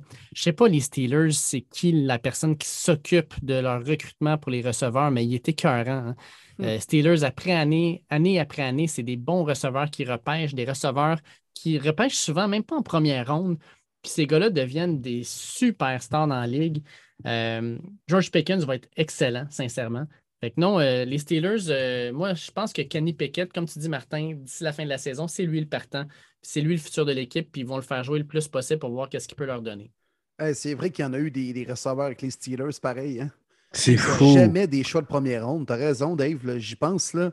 Antonio Brown. Antonio Brown, Emmanuel Sanders, euh, Mike Wallace, Ains Ward. Il y en a eu, hmm. là. Puis récemment, mais Chase Claypool, euh, Juju Smith-Schuster. Deontay Johnson, choix de quatrième ronde. Oui. Pickens, choix de 2, 3 cette année? 3, je pense. Oui. Hmm. Non, c'est fou. fou. C'était cœur. Non, c'est. Ça prendrait juste un carrière pour leur lancer le ballon, c'est ça. ben, parlons-en de carrière parce que maintenant, on s'en va voir tes bruns, mon cher Will. Puis, euh, écoute, la question vient de David Bourque qui dit Est-ce que les Browns vont vraiment y aller avec Josh Rosen? Puis, il nous dit, entre parenthèses, que c'est pour toi, Will, parce qu'il aime t'entendre te fâcher. il y a un peu de sarcasme derrière cette question. Je pense que oui, mais regarde, moi, j'entends poser une, par exemple. Non, non, Jacoby Josh Rosen. Attends un petit peu, Will. Moi, je vais t'en poser une en parallèle de ça. Jacoby Brissett, là, sa laisse, ça va être long combien, euh, combien long? Parce que Joshua Dobbs, là, le dernier match, il a montré de super belles choses. Là. de super belles choses. En match pré-saison, puis le gars, à sa troisième lecture, ne euh, voyait rien, n'était pas capable de se débarrasser du ballon, donc il se mettait à courir. Euh, puis, tu sais, souvent des jeux un peu improvisés. Là. Il était correct. Là. Non, mais Jacoby Brissett, c'est pas Joe Montana, mais c'est pas, euh, pas non plus un corps arrière des Stingers de Concordia, là, je vais le faire. Non, non, donnez la chance à Jacoby Brissett. Là. Puis les Browns pourrait potentiellement jouer pour 500 ou un peu meilleur quand Deshaun Watson revient dans l'alignement. Puis je pense que c'est raisonnable pour les Browns de penser dans cette année un peu bizarre ou en deux temps, avec beaucoup de distractions depuis le début du camp d'entraînement. Mais ça peut quand même être honnête de penser qu'ils peuvent jouer pour 500, mais ça n'arrive plus dans la NFL d'aujourd'hui avec 17 matchs. Là, mais avec au moins 8-9 victoires. Je pense que c'est honnête de penser ça. Puis je ne mets pas trop mes lunettes roses pour affirmer euh, cette, euh, prédiction-là. Ah, écoute, euh, moi, je pense que les Bruns, vous, avez, vous, êtes, vous êtes profond à chaque position, vous avez une belle équipe. C'est le corps arrière, tu sais. Puis le corps arrière, malheureusement, ben, Jacoby Brissett, il a déjà montré des belles choses. Ça peut être un bon game manager.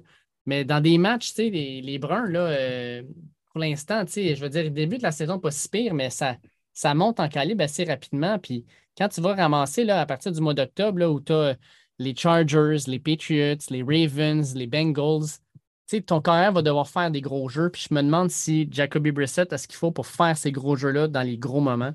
Euh, mais d'après moi, là, sortir avec un 7-8 victoires euh, après 11 euh, matchs, là, c'est pas se mettre la tête dans le sable et pas avoir des lunettes rouges. Je pense que vous avez quand même une équipe qui peut compétitionner avec les meilleurs de la ligue.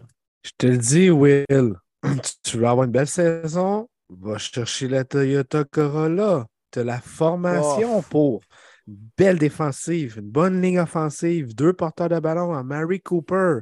Laisse faire Jacoby Brissett, Jimmy G. Avec un joueur comme lui jusqu'à la semaine 12. On ne sait jamais si ça va bien après, peut-être. Je pense pas. Il faut tout de champ de voiture sur le terrain. Mais je prends Jimmy G avec Jacoby Brissett anytime. Puis c'est une belle formation. Je trouve ça plate de scraper une année parce qu'on sait que la NFL, c'est une ligue de jeunes. Puis on ne sait jamais ce qui peut arriver avec les vétérans l'année d'après.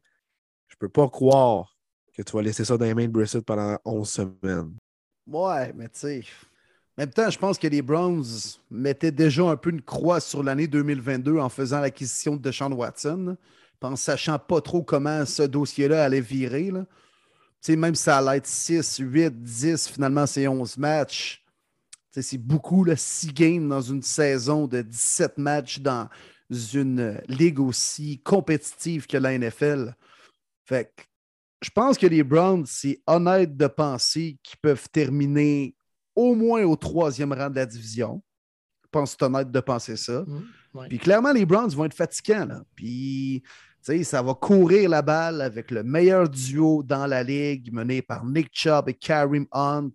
J'aime beaucoup Dearness Johnson. Puis même Jerome Ford, là, Dave, il fait, fait bien aussi. Puis je pense qu'il ouvre les yeux à, quelques équipes. Puis c'est un gars qui pourrait assurément être troisième dans bien des depth charts euh, dans la NFL. Euh, fait les, Browns, c'est clair que ça, va passer par le jeu au sol encore une fois cette année. C'est la culture, le pain et le beurre de l'équipe depuis 2-3 ans. Euh, défensive coriace, mais beaucoup de pression physique. ils vont être fatigants, les Browns. Ils vont être fatigants, mais encore une fois, tu ne peux pas espérer dans, l'américaine être euh, tant que ça compétitif si tu as Jacoby Brissett au poste de corps. Exact. Et puis, Will, je vais juste finir là-dessus. Jerome Ford t'en parle. D'après moi, c'est la police d'assurance si jamais tu as échangé Hunt va te coûter bien moins cher, va faire la job, puis Kareem Hunt, ben, il ira prendre son gros contrat, puis il ira jouer ailleurs. Ouais. Les Bengals de Cincinnati, messieurs, euh, qui n'ont pas gagné un seul match à date en pré-saison. Nicolas Baudouin nous demande, avec Jesse Bates qui vient de signer son franchise tag, est-ce que c'est sa dernière saison avec les Bengals ou est-ce qu'on a une possibilité de le garder? Euh, moi, je veux commencer quand même là-dessus parce que j'ai regardé le match un peu des Bengals et Dax Hill, absolument incroyable. Euh, recrue qui arrive de Michigan. Il a joué tout un match. Bizarrement, il joue un gros match. Dans les médias, on le hype up. On dit il est écœurant, super bon, il va être un bon safety. Je pense qu'il va être starter cette année. Et le lendemain, Jesse Bates fait Bon, ben, je vais signer mon franchise tag finalement. Je pense qu'il a senti que Daxel est en train de lui voler son poste ou du moins de chauffer un petit peu. Puis il s'est dit non, non, non, moi je vais aller signer finalement. Moi, il prendre son poste, je vais me replacer, puis je vais jouer. Euh, je pense que pour les Bengals, c'est une situation positive parce que Jesse Bates est un excellent free safety, mais ça montre que Daxil le chauffe puis que, euh, selon moi, Jesse Bates joue sa dernière saison avec les Bengals parce que son futur est là. Et avec les contrats de Joe Burrow, de John Chase qui s'en viennent, mais je suis désolé, mais les Bengals vont décider de payer le contrat recru de Daxil plutôt que de payer les gros dollars à Jesse Bates. 100% avec toi, Dave. Dax Hill a exactement fait ce qu'il fallait au camp, en sachant que Jesse Bates n'est pas là, de prendre toutes les pratiques, toutes les reps, euh, avec la première unité défensive comme Maudor, puis il l'a bien saisi. Les Bengals sont heureux C'est exactement ça ce qu'ils voulaient à leur investissement. Jesse Bates, je ne vois aucune façon qu'il soit un Bengals en 2023. De toute façon, les, les Bengals, on veut vraiment jouer cette année. On croit avoir une bonne équipe pour aller encore une fois loin. J'ai hâte de voir, j'ai vraiment hâte de voir parce qu'il y en a beaucoup des équipes Cendrillon que l'année d'après, c'est plus difficile. Je pense que ça va être leur cas.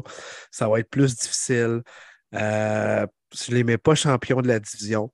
Ils vont vraiment se battre pour entrer en série. Ils peuvent le faire, mais ça va être beaucoup plus de compétition que l'année passée.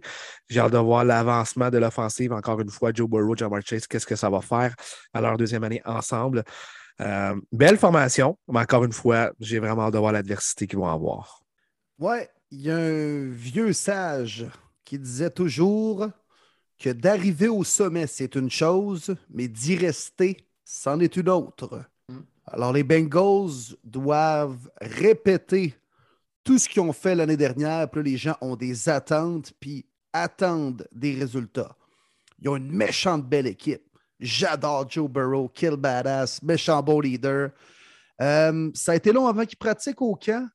Euh, il, bon, il a subi une autre opération au genou euh, cet hiver. Ça a l'air qu'il s'est remis de ça sans trop de problèmes. Il n'y a pas de dommages. C'était peut-être même plus une mise au point qu'une euh, opération de quelque chose qui s'était déchiré ou aggravé. C'était plus une mise au point d'autre chose. Mais là, il a subi la. Une appendectomie. C'est ça. C'est ça, enlever l'appendicite. là? Ben, en fait, il nous a même appris que son appendicite avait éclaté, ce qui est pas mal problématique. Là. Fait que c'est pour ça que c'est un peu plus long que normalement, parce qu'un appendicite, normalement, 3-4 semaines, tu es supposé de recommencer. Euh, mais c'est sûr que quand ça éclate, c'est une autre paire de manches. Puis il a dû rester à l'hôpital quelques jours. Il a même perdu un peu de, force musculaire. Puis de. Bon, je pense qu'on va voir quand même un Joe Burrow performant sur le terrain cette année, mais peut-être qu'en début de saison, ça pourrait être un peu plus dur. Mais euh, les Bengals vont être bons. Euh, je pense qu'ils vont se battre pour une place en série comme Marty, moi aussi, je ne les vois pas gagner la division cette année. Je pense qu'ils vont quand même vont terminer au deuxième rang. Puis ils vont se battre pour une place en série, mais ce sera euh, beaucoup plus tough que l'année dernière parce que là, cette année, les gens les attendent avec une brique et un fanal et là, ils doivent répondre aux attentes. Mais encore une fois, ils ont une belle équipe. Puis euh, ils vont être pas loin de 10 victoires. Puis probablement peut-être 10 même. Fait que, messieurs, et FC Nord, clairement, vous n'avez pas mis les Bengals. Moi, je vous le dis, mon champion de division, c'est les Bengals. Vous autres, ça serait qui? Les Ravens. Je crois, surtout si Lamar n'a pas son contrat la semaine 1. Lui qui veut absolument un petit peu plus que le contrat de Sean Watson, qui est tout simplement comprenable. Ça va laisser un antécédent incroyable, ce contrat-là. S'il joue sur son contract year, euh, les Ravens avec une grosse défensive, j'y vais avec eux. In Jacoby Brissett, we trust. Oh, le Homer! Boo! Oh oui! Oh oui! Ben oui! you sick fuck! You, you sick, sick fuck. fuck. You sick fuck! Mangez donc de la haine. All right. Alors, on passe à, au, au, AFC Division Sud. Oh, Et numéro 1 actuellement, invaincu, les Texans de Houston. Et on y va avec une question de Louis-Xavier Montmini qui dit Pensez-vous que Damien Pierce sera le porteur de ballon partant chez les Texans? Un ancien des Gators de la Floride, euh, déjà, là, en passant, euh, chapeau, euh, bien content. Mais il connaît un gros camp. Je vais te laisser plus en parler, Dave. Je ne le connaissais pas, honnêtement. Je l'ai découvert. Puis tabarouette, ma réponse, c'est oui. Aussi simple que ça. C'est sûr, c'est lui le partant. Hmm. Ben écoute, euh, non seulement on pense qu'il va l'être, mais j'ai l'impression que même dans l'organisation, ils pensent ça parce qu'au dernier match, ils l'ont fait jouer. la deuxième demi, il l'a joué sur le banc avec les starters. Fait que dans le fond, ils ont dit comme tu n'as pas besoin de nous montrer quoi que ce soit d'autre.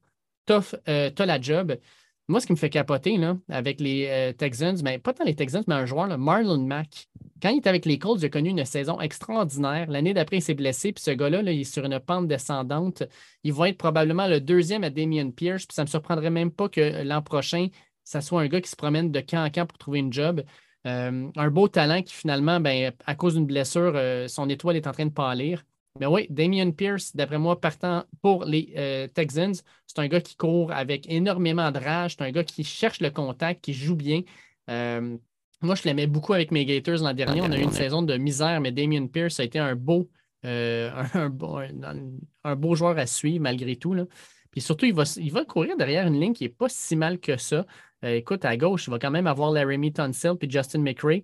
Euh, j'aime bien ça. Moi, je pense que Damien Pierce pourrait avoir une très bonne saison. Euh, pour les fantasy, là, ça pourrait être un gars qui est intéressant à aller chercher dans une ronde, mettons, une quatrième, cinquième ronde.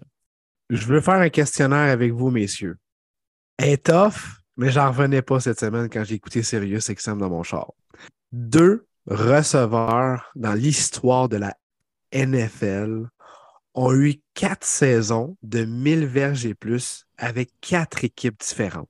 Hmm. Essayez de me les nommer. Ben, Deux receveurs avec. Deux receveurs qui ont eu au moins quatre ans avec 1000 verges et plus, mais dans quatre équipes différentes.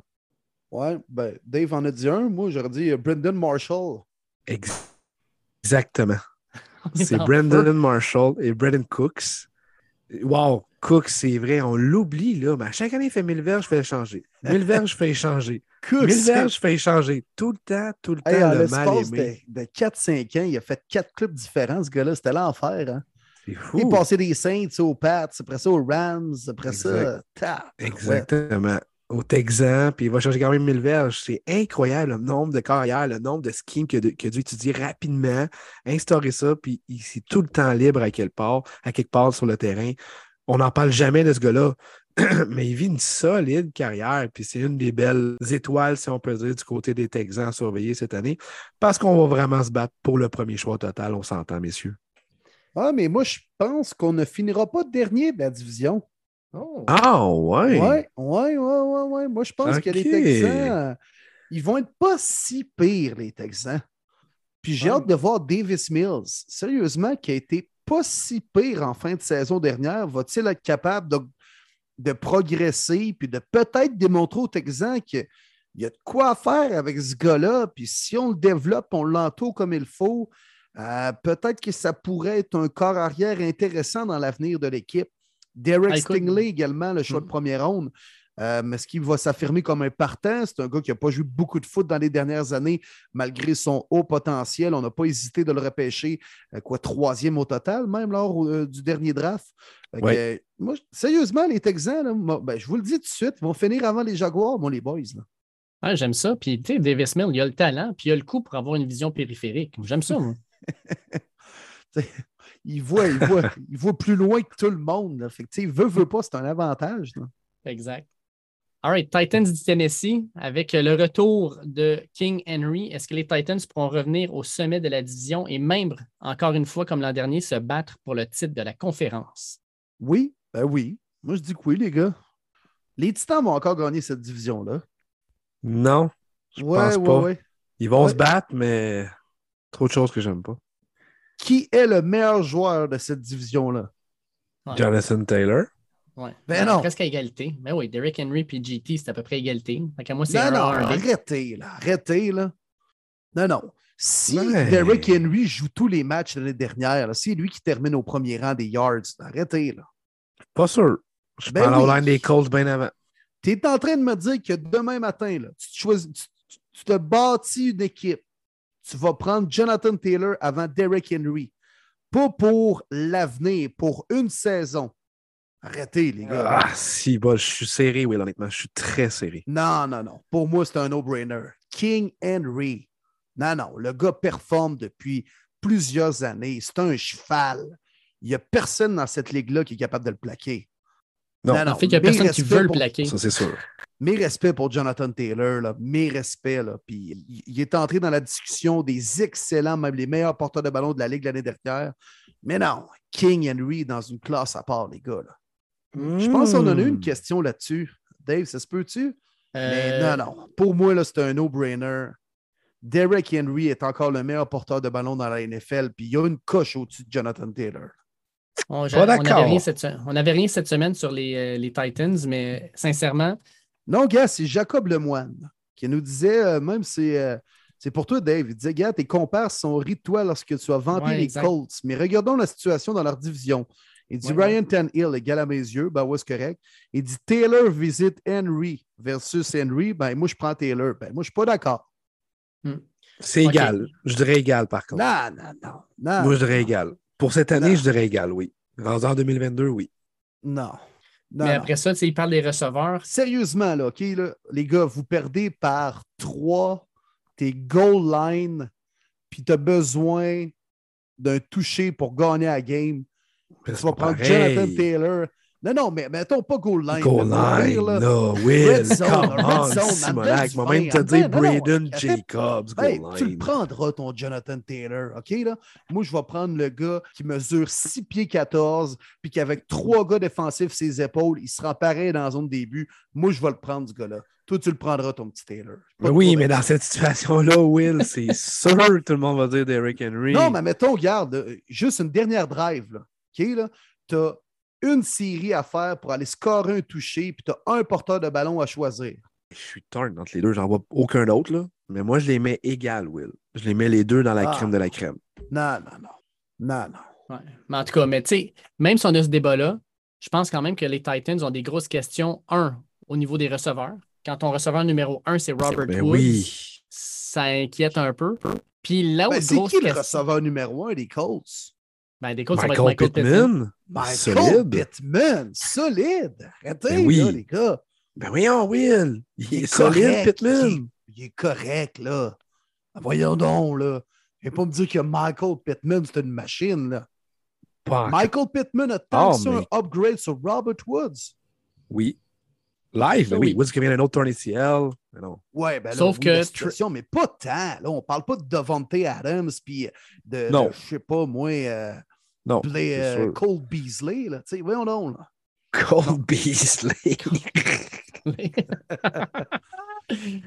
bon, bon, bon. wow. Les Sauf Colts que- sont pas eu des gros receveurs dans les dernières années, là. Non, non, ça c'est vrai. T- T.Y. Hilton, c'était leur meilleur pendant plusieurs années. Mais là, il est ça, il sa pente dépendante. Voyons, vous êtes donc bien bandés, ces Colts, les gars.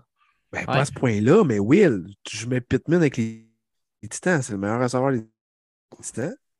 Ben, peut-être, pas mais là-dessus. pas...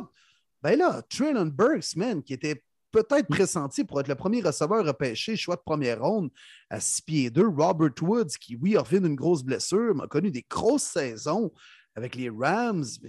Michael Pittman, qui a une saison de 1000 verges à date dans la NFL? Écoute, c'est pas rien pour écrire à sa mère non plus, là, Michael Pittman. Non, mais Non, mais- écoute, moi, je vais te le dire, mon problème avec les Titans, là, c'est le corps arrière. C'est Ryan Tannehill. Parce que sérieusement, l'an dernier, tu y as, envoyé, tu y as enlevé Derrick Henry. Là. Oui, oui, ils sont allés cher- chercher le titre de division, le titre de conférence aussi. 6-2 sacrifice. sans Derrick Henry. 6-2 sans Derrick Ouais. Henry. Sauf que regarde, Tannehill, l'an dernier, là, 21 touchés, 14 interceptions. Tabarnan, man, t'es loin d'être un corps arrière numéro un dans cette ligue-là avec des, une fiche de même. 21 Matt Ryan, touchés, combien de pics 14. l'an passé? Ouais, mais t'as-tu vu avec qui il jouait aussi? Ça, c'était Ben différent, oui, par mais, exemple. euh, ouais, mais Ryan Tannehill a quand même amené son équipe en série avec un bye week en plus de ça. là. Ouais, sauf que, tu sais, moi, sincèrement, Matt Ryan, euh, il amène quelque chose que Ryan Tannehill n'a pas, c'est-à-dire euh, un gars qui a amené son équipe au Super Bowl, un gars qui a des stats assez hallucinantes, qui a padé ses stats, je vais l'avouer, dans les dernières années parce qu'il jouait pour une équipe tellement mauvaise qu'il jouait toujours de l'arrière puis il lançait le ballon sans arrêt. Tu vas me dire, ah, Matt Ryan, c'est pas mieux, là, 20 touchés, 12 interceptions. Ouais, mais l'an dernier, il lançait à Kyle Pitts puis à personne d'autre parce qu'il n'y avait pas d'autres receveurs. Calvin Euh, Ridley était là l'an passé. Ouais, ouais, ben, il, Ben, il a pas il été a là joué quatre games. Il a joué quatre games. Il était blessé, puis après ça, il, était, euh, il s'est mis out à cause d'une clause qu'il ne voulait pas parler, dépression. Et qu'il n'a quasiment pas joué. Parce qu'il gageait trop d'argent. Mais hey, juste pour répondre à ta question, Will, 88 catch, 1082 verges, 6 touchés l'année passée de Pittman avec un Carson Wentz. Puis je m'excuse, Matt Ryan est un upgrade sur Carson Wentz. ça oui. Ça, ça je Ah pense oui, qu'on est unanime là-dessus. là. Il peut atteindre les 100 catch cette année, Pittman. là. Ben oui. Je pense que tu sous-estimes. Non, non. Peut-être un peu, mais viens pas me dire que c'est un élite receveur dans la NFL, Michael Pittman. Wow, non, là. je suis d'accord. Paris Campbell de deuxième. Chris, arrêtez, gars. Là. Je pense Non, que le squad de receveurs des Colts, c'est très, très comparable à celui des Titans. là. Trois saisons de mille verges, Robert Woods avec les Rams. Ah non, Oui. puis tu sais, regarde, Traylon Burks, c'est un, un, c'est un receveur que j'adore. Puis je pense qu'il va ouvrir bien des yeux cette année. là. Le monde n'a pas aimé ses chiffres du combine. Ouais, mais regarde le tape quand il était à Arkansas. Là, il jouait contre les LSU, les Texas AM, les Alabama, puis il performait à chaque semaine. Il va surprendre bien du monde, moi, je pense, cette année. Ben, gars, je vais vous tourner ça même autrement, les gars. Michael Pittman, Paris Campbell ou Robert Woods et Tridon Burks. Ben, sincèrement, je pense que ça s'équivaut. Ben, moi, je prends le meilleur joueur du deal. Je vais avec Pittman puis Campbell. Puis surveiller Alec Pierce aussi, la recrue. Non, Non, la les différence entre les deux, c'est la ligne offensive des Colts. C'est eux qui donnent Oui. l'avantage tant qu'à moi. C'était Ah, mon ça, point. c'est un no-brainer, là. C'était mon point de mon inquiétude des Titans, messieurs. Taylor Lewan, je trouve qu'il est sur une pente descendante. Beaucoup de pénalités, beaucoup de blessures. Rogers Saffold, je comprends pas qu'on l'a laissé partir. Le garde qui rentre chez les Bills. En plus, un rivaux comme ça de conférence qui s'améliore, ça fait mal doublement aux Titans. Euh, le right tackle, je ne sais même plus c'est rendu qui, honnêtement. On n'a plus de vétérans. La ligne offensive m'inquiète beaucoup chez les Titans, honnêtement. Puis je ne fais pas confiance à Tannehill s'il n'y a pas une bonne ligne offensive. Sauf qu'on a perdu des tackles aussi du côté des Colts. Le Castonzo a pris sa retraite il y a deux ans. On est allé chercher Eric Fisher l'an passé, qui lui aussi n'a pas fait la job, il est parti. Là, c'est Matt Pryor, qui est un remplaçant chez les Eagles. Fait que les autres aussi ont des trous. là. Ils vont avoir Mais à côté de lui, qui va il y a- sûrement monter, par exemple. Ouais, puis à côté de lui, il y a Quentin Nelson puis Ryan Kelly, par contre. Là. C'est ça, exact. Exact. Mais écoute, là, on a fait d'une pierre deux coups. Des Titans, on a parlé Ouais. aussi des Colts. Ben par- oui, par- exact. Parlons de. Clown Town, Duval, Jaguars de Jacksonville, qui en passant n'ont toujours pas gagné un match de pré-saison et qui sont quand même moins 28, qui, euh, je regarde rapidement, là, est, est le pire différentiel de toutes les équipes jusqu'à maintenant. Et la majorité des équipes ont joué deux matchs, eux en ont joué trois. Euh, mais c'est ça. Est-ce que, est que les Jaguars seront encore euh, ce qu'on appelle communément la pire équipe de la Ligue ou est-ce qu'on va voir un petit peu de progression de leurs joueurs, en particulier, par exemple, Trevor Lawrence, pour leur permettre de gagner quelques matchs de plus? Ben moi, je trouve qu'on a bien commencé la saison morte. J'étais très content de l'embauche de Doug Peterson. Je vous en parlais, je m'en souviens, on a parlé aussi durant notre, euh, nos podcasts euh, saison morte. C'était le coach que je voyais là-bas. Je voulais pas un autre jeune coach de première année. Oui, un Baron Leftwich, elle aurait rappelé des souvenirs, mais je voulais pas un autre jeune coach qu'on ne sait pas ce qu'il va pouvoir donner. Un Doug Peterson, tu sais qu'est-ce qu'il va pouvoir te donner? De l'expérience, gagner le Super Bowl avec les Eagles, a fait des belles choses avec Carson Wentz, d'autres cas auparavant également. Euh, je pense qu'il va euh, grandement aider à la progression de Trevor Lawrence. Ceci dit, pas convaincu du tout de l'offensive euh, autour de lui. Christian Kirk avec son bal des échanges des receveurs, c'est à cause de lui. Le 4 ans, 72 millions de mémoire, qui est un contrat complè- complètement ridicule. C'est pour ça que les davantage Adam, Stephen, Dix, Ricky voulaient se faire payer live, puis je les comprends, ils sont tous plus vieux. Ils ont capoté en voyant ça. Euh, la défensive, elle reste beaucoup de trous. Euh, je pense que ben, moi, j'ai été surpris du premier choix, Trayvon Walker. Euh, mais j'ai mis troisième, pas quatrième comme Will dit. Je pense que ça va être une certaine progression. Pas comme je l'aimerais, je crois. Je le souhaite pour Trevor Lawrence, mais j'aime pas comment il est bâti autour de lui encore une fois. Moi, ce que je vois des Jaguars, c'est une défensive atroce. C'est plate, là, mais il n'y a, pas de joueur dans cette équipe-là encore qui m'impressionne au niveau défensif. Fait que même si ton attaque marque des points, tu vas te faire démolir à chaque fois. Ton attaque va être sur le terrain beaucoup trop souvent. Ta défensive, d'après moi, va être épuisée à la fin d'un match. Je ne vois, vois pas les Jaguars gagner cinq matchs cette année. Euh, une légère, légère amélioration, mais rien de plus. Fait que non, moi, Jags, ça marche pas. Ils vont finir quatrième encore une fois de la division, selon moi. Puis euh, je vois pas bien ben plus de victoires. Est-ce que Trevor Lawrence va euh, avoir une progression dans son jeu? Là, c'est quand qu'on va arrêter de trouver des excuses? Alors, j'ai hâte de voir quand même cette année. Encore une fois, un peu comme on disait tantôt avec les Jets, les gars, ce n'est pas nécessairement les résultats, mais plutôt la progression qui est intéressante avec cette équipe-là. Donc, si on a des, euh, des signes encourageants, puis on est quand même compétitif dans certains matchs relativement importants contre des bonnes équipes, ça va être encourageant pour les prochaines années.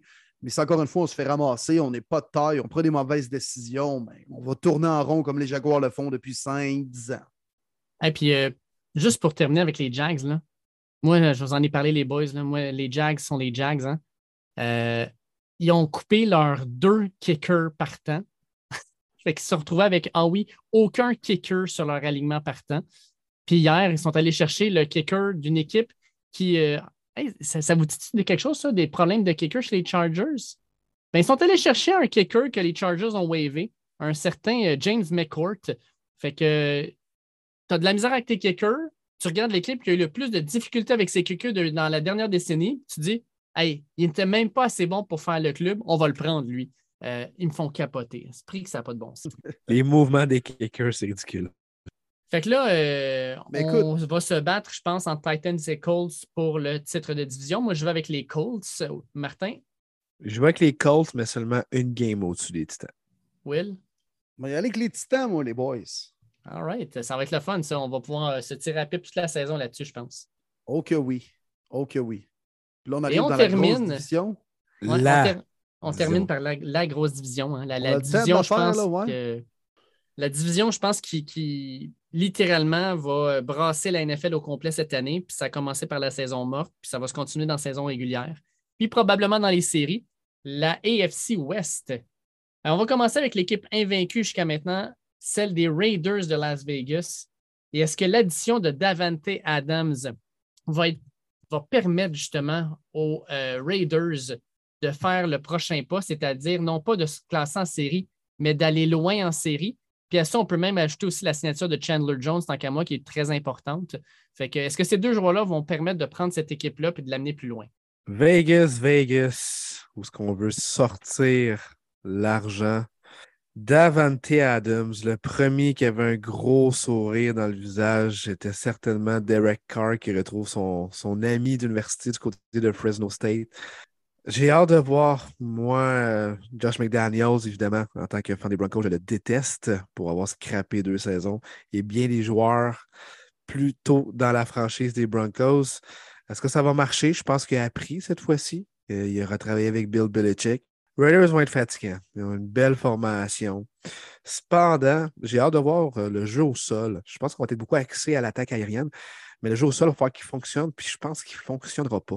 Dans une division, ce que tu dois quand même écouler le temps, parce que moi, je trouve qu'ils n'ont pas nécessairement la défensive pour résister euh, aux autres offensives qu'on a dans la division. C'est là que ça pourrait leur faire mal. Donc, il y en a beaucoup qui les placent euh, haut, qui peuvent gagner la division. N'importe quelle équipe peut gagner la division dans cette, euh, conféren- euh, dans cette euh, division-là. Ce ne sera pas les Raiders pour moi. Je pense que leur manque du côté du jeu au sol va leur faire très, très mal. J'aime beaucoup où les Raiders s'en vont, les boys. J'ai adoré la fin de saison dernière. Puis après tout ce qui s'est passé avec euh, le coach, euh, John Gruden, congédié, propos racistes et tout ça. Après ça, les histoires de joueurs, euh, choix de première ronde, phrases hors terrain, finissent en prison, libérés. Puis malgré tout, on réussit à se qualifier pour les séries. Euh, respect, puis respect à Derek Carr. Je n'étais pas son plus grand fan, mais il m'a prouvé qu'il était capable d'être un leader, puis euh, bon et clutch dans les moments importants. Puis là, on dirait qu'on on a fait un pas vers, l'avant en faisant l'acquisition de Devante Adams, avec Darren Waller qui va revenir, Hunter Renfro, bien des gens ont découvert l'année dernière. Euh, je pense qu'on on a des bonnes armes en offensive chez, chez les Raiders. Puis moi, Max Crosby, personnellement, c'est un de mes joueurs préférés dans la NFL. J'adore ce gars-là, son histoire, le moteur, à quel point il est intense sur un terrain de football. On s'en va chercher Chandler Jones à côté de lui. Je pense que ça va faire peur aux carrières adverses dans cette division tellement compétitive. Mais euh, deux points d'interrogation que Marty a un peu soulevé. Euh, la ligne offensive et la tertiaire, les demi de coin. Puis probablement deux positions euh, parmi les plus importantes dans la NFL de 2022. Ça te prend une bonne O-line pour avoir une bonne offensive. Puis veut, veut pas, ça passe tellement le ballon aujourd'hui que tu as besoin d'une bonne tertiaire. Puis celle des Raiders, il y a beaucoup de trous. Alors, il va falloir que Crosby et Jones se rendent rapidement au carrière. Moi, je les vois encore en série, les Raiders. J'ai de grandes aspirations pour eux cette année. Euh, J'ai pris le temps d'évaluer ça. Je les voyais peut-être gagner la division, mais euh, euh, en prenant le temps de bien y penser, je ne les vois pas premiers, mais ils vont être vraiment fatigants, puis je les vois encore en série cette année. Là, donc, les Raiders, pour moi, ils vont être bons cette année. Ah, écoute, je les vois aussi en série. Tant qu'à moi, ils ont le meilleur trio de capteurs de ballon. Davante Adams, Hunter Renfro, puis euh, Darren Waller. Je pense qu'il n'y a aucun trio qui est capable d'accoter ça dans la NFL actuellement. C'est absolument hallucinant. Les armes que tu as. Derek Carr va avoir énormément de plaisir. Pour Josh McDaniels, écoute, c'est du bonheur. Là, tu t'en vas des Pats, oui, tu avais Mac Jones, mais quel receveur faisait peur à l'équipe adverse? Tu n'en avais pas tant que ça. Puis là, tu te retrouves avec des, des jouets de même. Écoute, il va, triper. Euh, puis, tu sais, on s'entend que les Pats n'ont jamais eu des, euh, des, méga studs, là, sa ligne offensive. C'était une unité qui fonctionnait bien ensemble. Euh, je pense qu'il va trouver un moyen de faire bien fonctionner ça, que ce soit avec des courtes passes, euh, de, rendre ces joueurs-là rapidement dans, l'espace pour leur donner le ballon, pour leur permettre de courir puis de faire des jeux. Euh, je pense qu'au niveau de l'attaque, les Raiders ont une équipe qui va probablement dépasser les 28-29 points en moyenne par match, peut-être même passer le 30. On n'a pas eu beaucoup l'an dernier. On a eu deux équipes qui ont passé le 30 points de moyenne par match. Je le vois pour les Raiders. Mais la défensive, je suis d'accord avec vous autres, les gars la tertiaire, elle me fait peur. J'adore Trevin Morrig, euh, mais c'est le seul joueur qui est vraiment important dans cette tertiaire-là. Puis, tu sais, quand tu constates que les Raiders, là, ils vont falloir qu'ils jouent euh, deux fois contre les Broncos et Russell Wilson, deux fois contre Patrick Mahomes et les Chiefs, deux fois contre euh, Justin Herbert et les Chargers, qui sont des équipes principalement pour la passe. Au pelay, ça, c'est pas une bonne nouvelle. Il va falloir qu'ils marquent beaucoup de points. Fait que les Raiders en série, oui, mais champion de division, moi, avec, c'est non. Allons maintenant avec les Chiefs de Kansas City, justement. Et ma grande question, c'est pas parce qu'on parle beaucoup de la perte de Tyreek Hill, mais moi, encore plus important, je pense, puis on n'en parle pas beaucoup, c'est la perte de Tyron Matthew, le Honey Badger, qui, selon moi, était l'âme de cette défensive-là. Quand Tyron Matthew était sur le terrain, je ne sais pas pourquoi, mais cette défensive-là jouait avec plus de cohésion. C'est une défensive qui jouait vraiment mieux. Puis là, il est parti, il est rendu avec les Saints. Fait qu'est-ce que les Chiefs vont avoir une défensive qui va être capable de permettre de ralentir l'adversaire et de permettre aux Chiefs de gagner leur match? Ça m'a surpris de voir ça, qu'on laisse partir Taron Matthew qui a donné du bon football. Puis je pense qu'il en reste encore un petit peu, peut-être pas beaucoup, mais au moins une autre année. Et donner le même contrat qu'il y a eu du côté des Saints à Justin Reed, l'ancien safety des Texans, qu'on a donné dès l'ouverture de mémoire des joueurs autonomes. Alors que Reed a eu une très belle saison recrue, par après plus difficile, plus jeune, je peux comprendre, mais salaire pour salaire, avec la formation que tu as des Chiefs, que tu as libéré Tarek Hill, pourquoi pas retenir Taron Matthew quand tu es dans le prime des euh, Pat Mahomes, des dernières années de Travis Kelsey, let's go, un autre poussé, on va encore aller loin. Moi aussi, j'ai eu de la difficulté avec ça, puis je me demande pourquoi on a laissé partir Taron Matthew pour Justin Reed alors que le contrat était pareil. Mais bon, c'est eux euh, qui décident comment gérer leur équipe. L'offensive, évidemment, pas besoin de parler que Tarek Hill ne euh, sera pas là, j'ai hâte de voir. Moi, je pense que Jojo Smith-Schuster, ça va marcher. Je pense qu'il va y avoir une belle saison euh, du côté des Chiefs. Va être le gars qu'on va aller chercher les 10 verges, les 15 verges, un petit peu comme Travis Kelsey, mais plus sur le côté. mais pour moi, mes questionnements, c'est vraiment sur la ligue offensive. Est-ce qu'on va pouvoir continuer à avoir une bonne O-line, la chimie, tout ça, c'est très, très important. Évidemment, la défensive dans une aussi grosse division. les Chiefs risquent de trouver ça très, très difficile cette année avec euh, toutes les équipes qui se sont grandement améliorées. Et veut, veut pas, pour moi, c'est eux les plus perdants cette année dans la saison morte de leur division. Euh, très, très hâte de voir et je ne les vois pas champions de cette division. Ben, moi, les boys, je les vois encore une fois gagner la division, les Kansas City Chiefs. Oui, euh, ils ont perdu des morceaux, puis j'ai bien l'impression, même pour faire du millage sur Tyron Matthew, que ça va être une plus grosse perte que Tyreek Hill pour les Chiefs. À peu près convaincu de ça. Mais je trouve qu'ils sont dans le bon rôle présentement. Là, on parle de tout le monde sauf des Chiefs. Puis je regarde leur offensive. Là. Oui, Tyreek Hill, c'est un gros nom, mais je pense que Michael Arnman peut jouer à peu près le même style de, de, receveur utilisé dans l'offensive de, de Andy Reid. Euh, Juju, je suis d'accord, moi je pense qu'il va performer avec MVS, l'ancien des Packers, même Sky Moore, la recrue. Fait que j'ai pas l'impression qu'on on va vraiment là, voir euh, une baisse de régime au niveau des receveurs chez les Chiefs. Travis Kelsey est encore le meilleur de la business. Puis la O-line, là, t'en as parlé, Marty, tu trouves qu'il y a des points d'interrogation, mais moi, je trouve que c'est une des meilleures de la ligue, là, la, O-line des Chiefs avec Orlando Brown, Joe Tooney, Creed Humphrey, Trey Smith qui s'est établi comme un bon garde, puis Andrew Willie qui est là depuis quelques années. Euh, l'année dernière, c'était des gars qui jouaient pour la première fois ensemble. Là, on a appris à jouer ensemble. Moi, j'ai bien l'impression que l'offensive des Chiefs a marqué autant de points que dans les dernières saisons. Est-ce que la défensive va être capable d'arrêter moindrement les offensives adverses à jouer contre les Raiders, à jouer contre les Chargers, à jouer contre Russell Wilson. Là est la question, mais je ne sais pas pourquoi l'expérience, le fait que les Chiefs sont un Europe et fucking Patrick Mahomes, moi je pense que les Chiefs se plaient un peu dans leur rôle de négligé présentement. Puis bien des gens vont se rendre compte en milieu de saison que, ouais, les Chiefs, ça reste les Chiefs. Hein? Ben, c'est ça. Quand tu as Patrick Mahomes qui mène ton équipe, tu peux encore espérer te rendre jusqu'au Super Bowl cette année. Puis je pense que ça va être vraiment, vraiment, vraiment serré. Mais je vois peut-être les Chiefs et les Chargers avoir la même fiche, mais peut-être un match de plus remporté dans la division. Donc, je vois Kansas City encore au top, moi, cette année. puis surtout, ils ont amené beaucoup de profondeur sur la ligne défensive. on parlait beaucoup de Frank Clark puis Chris Jones. Quand un de ces deux-là était blessé, ça allait moins bien. Là, on a Carlos Dunlap qui s'amène aussi. Puis on est allé chercher George Karlaftis, que j'adore, un defensive end qui sort de Purdue, un recrue euh, qui va être une force dans la ligue, je pense, si on lui donne la chance. Fait que je pense qu'on est allé chercher de la profondeur qui va aider. Mais encore là, regarde, on vient de passer deux équipes euh, dans le AFC West et les deux équipes, on a la même question, je pense, c'est qu'est-ce que la tertiaire va être capable de faire? Euh, ça va être une division, je pense, où on va se compter beaucoup de points, puis ça va être des gros, des gros jeux, des jeux par la passe, ça va être intéressant à suivre. Marty, parlons de tes Broncos de Denver. Et la grande question, moi, je vais la poser demain. Broncos de Denver, euh, si ça ne fait pas une série ou avec Russell Wilson, s'il n'y a pas un déblocage, est-ce que ça a été une erreur? Est-ce que Russell Wilson va être capable de prendre cette équipe-là puis de la faire euh, atteindre les fameux objectifs qu'on se fixe depuis des années? La division est atroce pour Denver cette année. Ça n'a aucun sens. Ils peuvent finir quatrième, peuvent finir premier, on ne sait jamais. Écoute, je serais vraiment, vraiment déçu s'ils ne rentrent pas en série. Tu sais, juste être septième wildcard, je serais genre vraiment, vraiment content. La troisième équipe euh, wildcard pour être septième en série.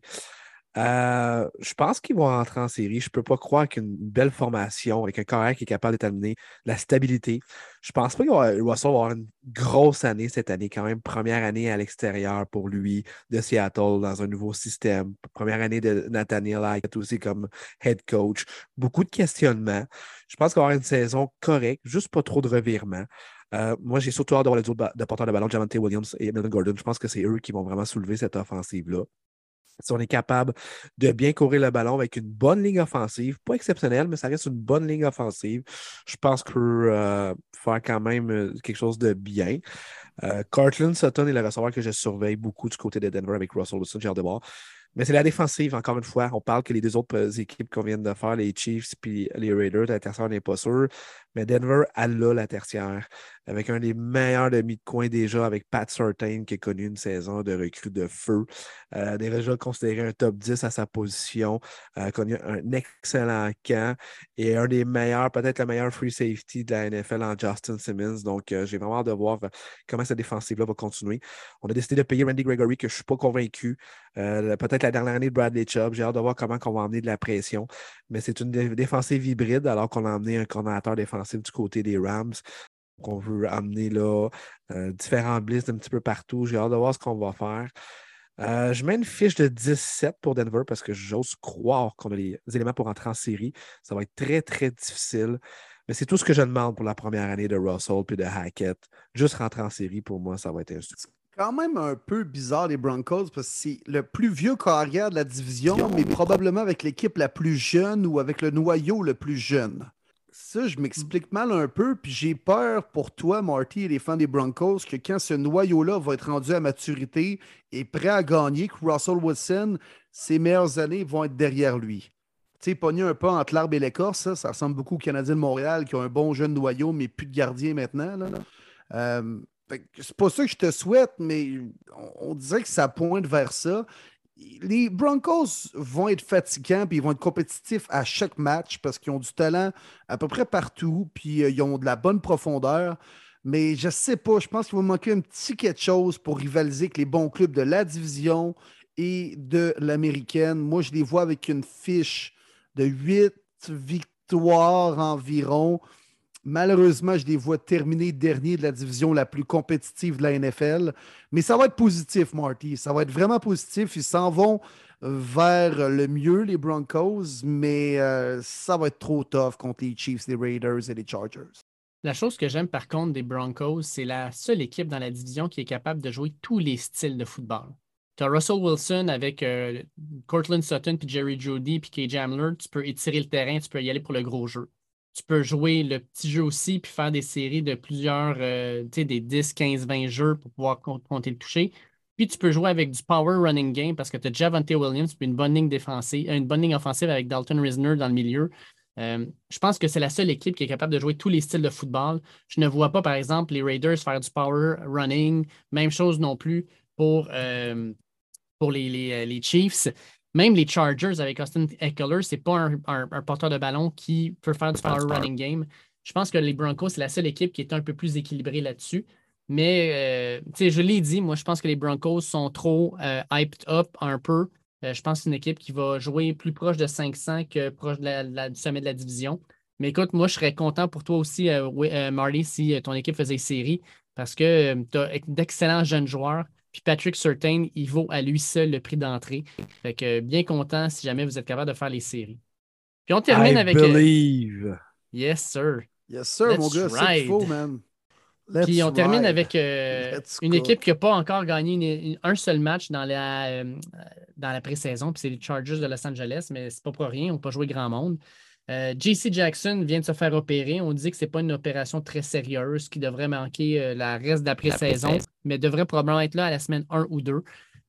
les Chargers ont fait d'énormes mouvements pendant la saison pour régler des problèmes. Puis on s'entend ce pas des problèmes qui étaient à l'attaque, parce que l'attaque, ça ne marche pas à peu près. C'est en défensive. On est allé chercher, ben, euh, on est allé chercher JC Jackson, dont on vient de parler. On est allé chercher Khalil Mack. Euh, on a donné un gros contrat à Derwin James. Gros contrat aussi à Mike Williams à l'attaque. Est-ce que les Chargers ont ce qu'il faut pour euh, non seulement entrer en série, mais causer plusieurs surprises et peut-être se rendre un peu plus loin? on a commencé la couverture américaine avec les Bills et j'ai dit que c'était la formation sur papier que j'aimais le plus dans l'américaine. Voici la deuxième formation que j'aime le plus sur papier, celle des Chargers. L'alignement partante, et qui n'a pas beaucoup de faiblesse. En offensive avec Herbert, Eckler, Keenan Allen, Mike Williams, une bonne ligne offensive maintenant, Rashawn Slater qui a connu une solide campagne recrue. Mm le centre Corey Lindsley qui s'est senti autant, autant à l'aise avec Herbert que Aaron Rodgers avec les Packers. La défensive, on avait une grosse faiblesse de demi de coin. Asante Samuel plus un deuxième. JC Jackson, on a sorti le shaky. Khalil Mack à côté de Joey Boza. C'est-tu sérieux, ça, là, Même si Mack est un petit peu descendu, mais pas tant que ça, t'es plus la grosse vedette, là. Si tu sais que c'est Joey Boza, fait tu fais quoi? Tu mets deux gosses Boza, tu laisses Mac one-on-one, tu fais le contraire, tu fais quoi? On a amené deux nose tackles au lieu de un. Euh, un ancien, Sheldon Day, je ne sais plus son nom exactement, Joseph Day du côté des Rams. Sheldon Day, il a été, numéro 69, là, ouais. Écoute, euh, sur papier, Darren James, il faut juste qu'il reste en santé, mais ils sont les meilleurs safety. Wow! Honnêtement, wow! Et j'y vais avec la shot que moi, je pense que la division est à eux cette année c'est comme trop beau pour être vrai, je trouve, les Chargers. Tu sais, historiquement, là, si on pense à une équipe qui a choqué dans la NFL, les Chargers euh, nous viennent à l'esprit. Ouais. Ils sont là. Euh, mais hey, sérieux, là, sur papier, comme Marty, tu dis, là, ils ont un méchant club. Ça fait peur. Ça y est, il n'y a pas de faiblesse. Euh, mais je ne sais pas, c'est comme trop beau pour être vrai. moi, je ne les vois pas premiers de la division. Je ne sais pas trop pourquoi, puis comment vous l'expliquez, les gars, mais je ne sais pas si Justin Herbert a l'aura d'un Joe Burrow puis d'un Patrick Mahomes, mettons. Puis même Josh Allen. Il est bon, il est bon.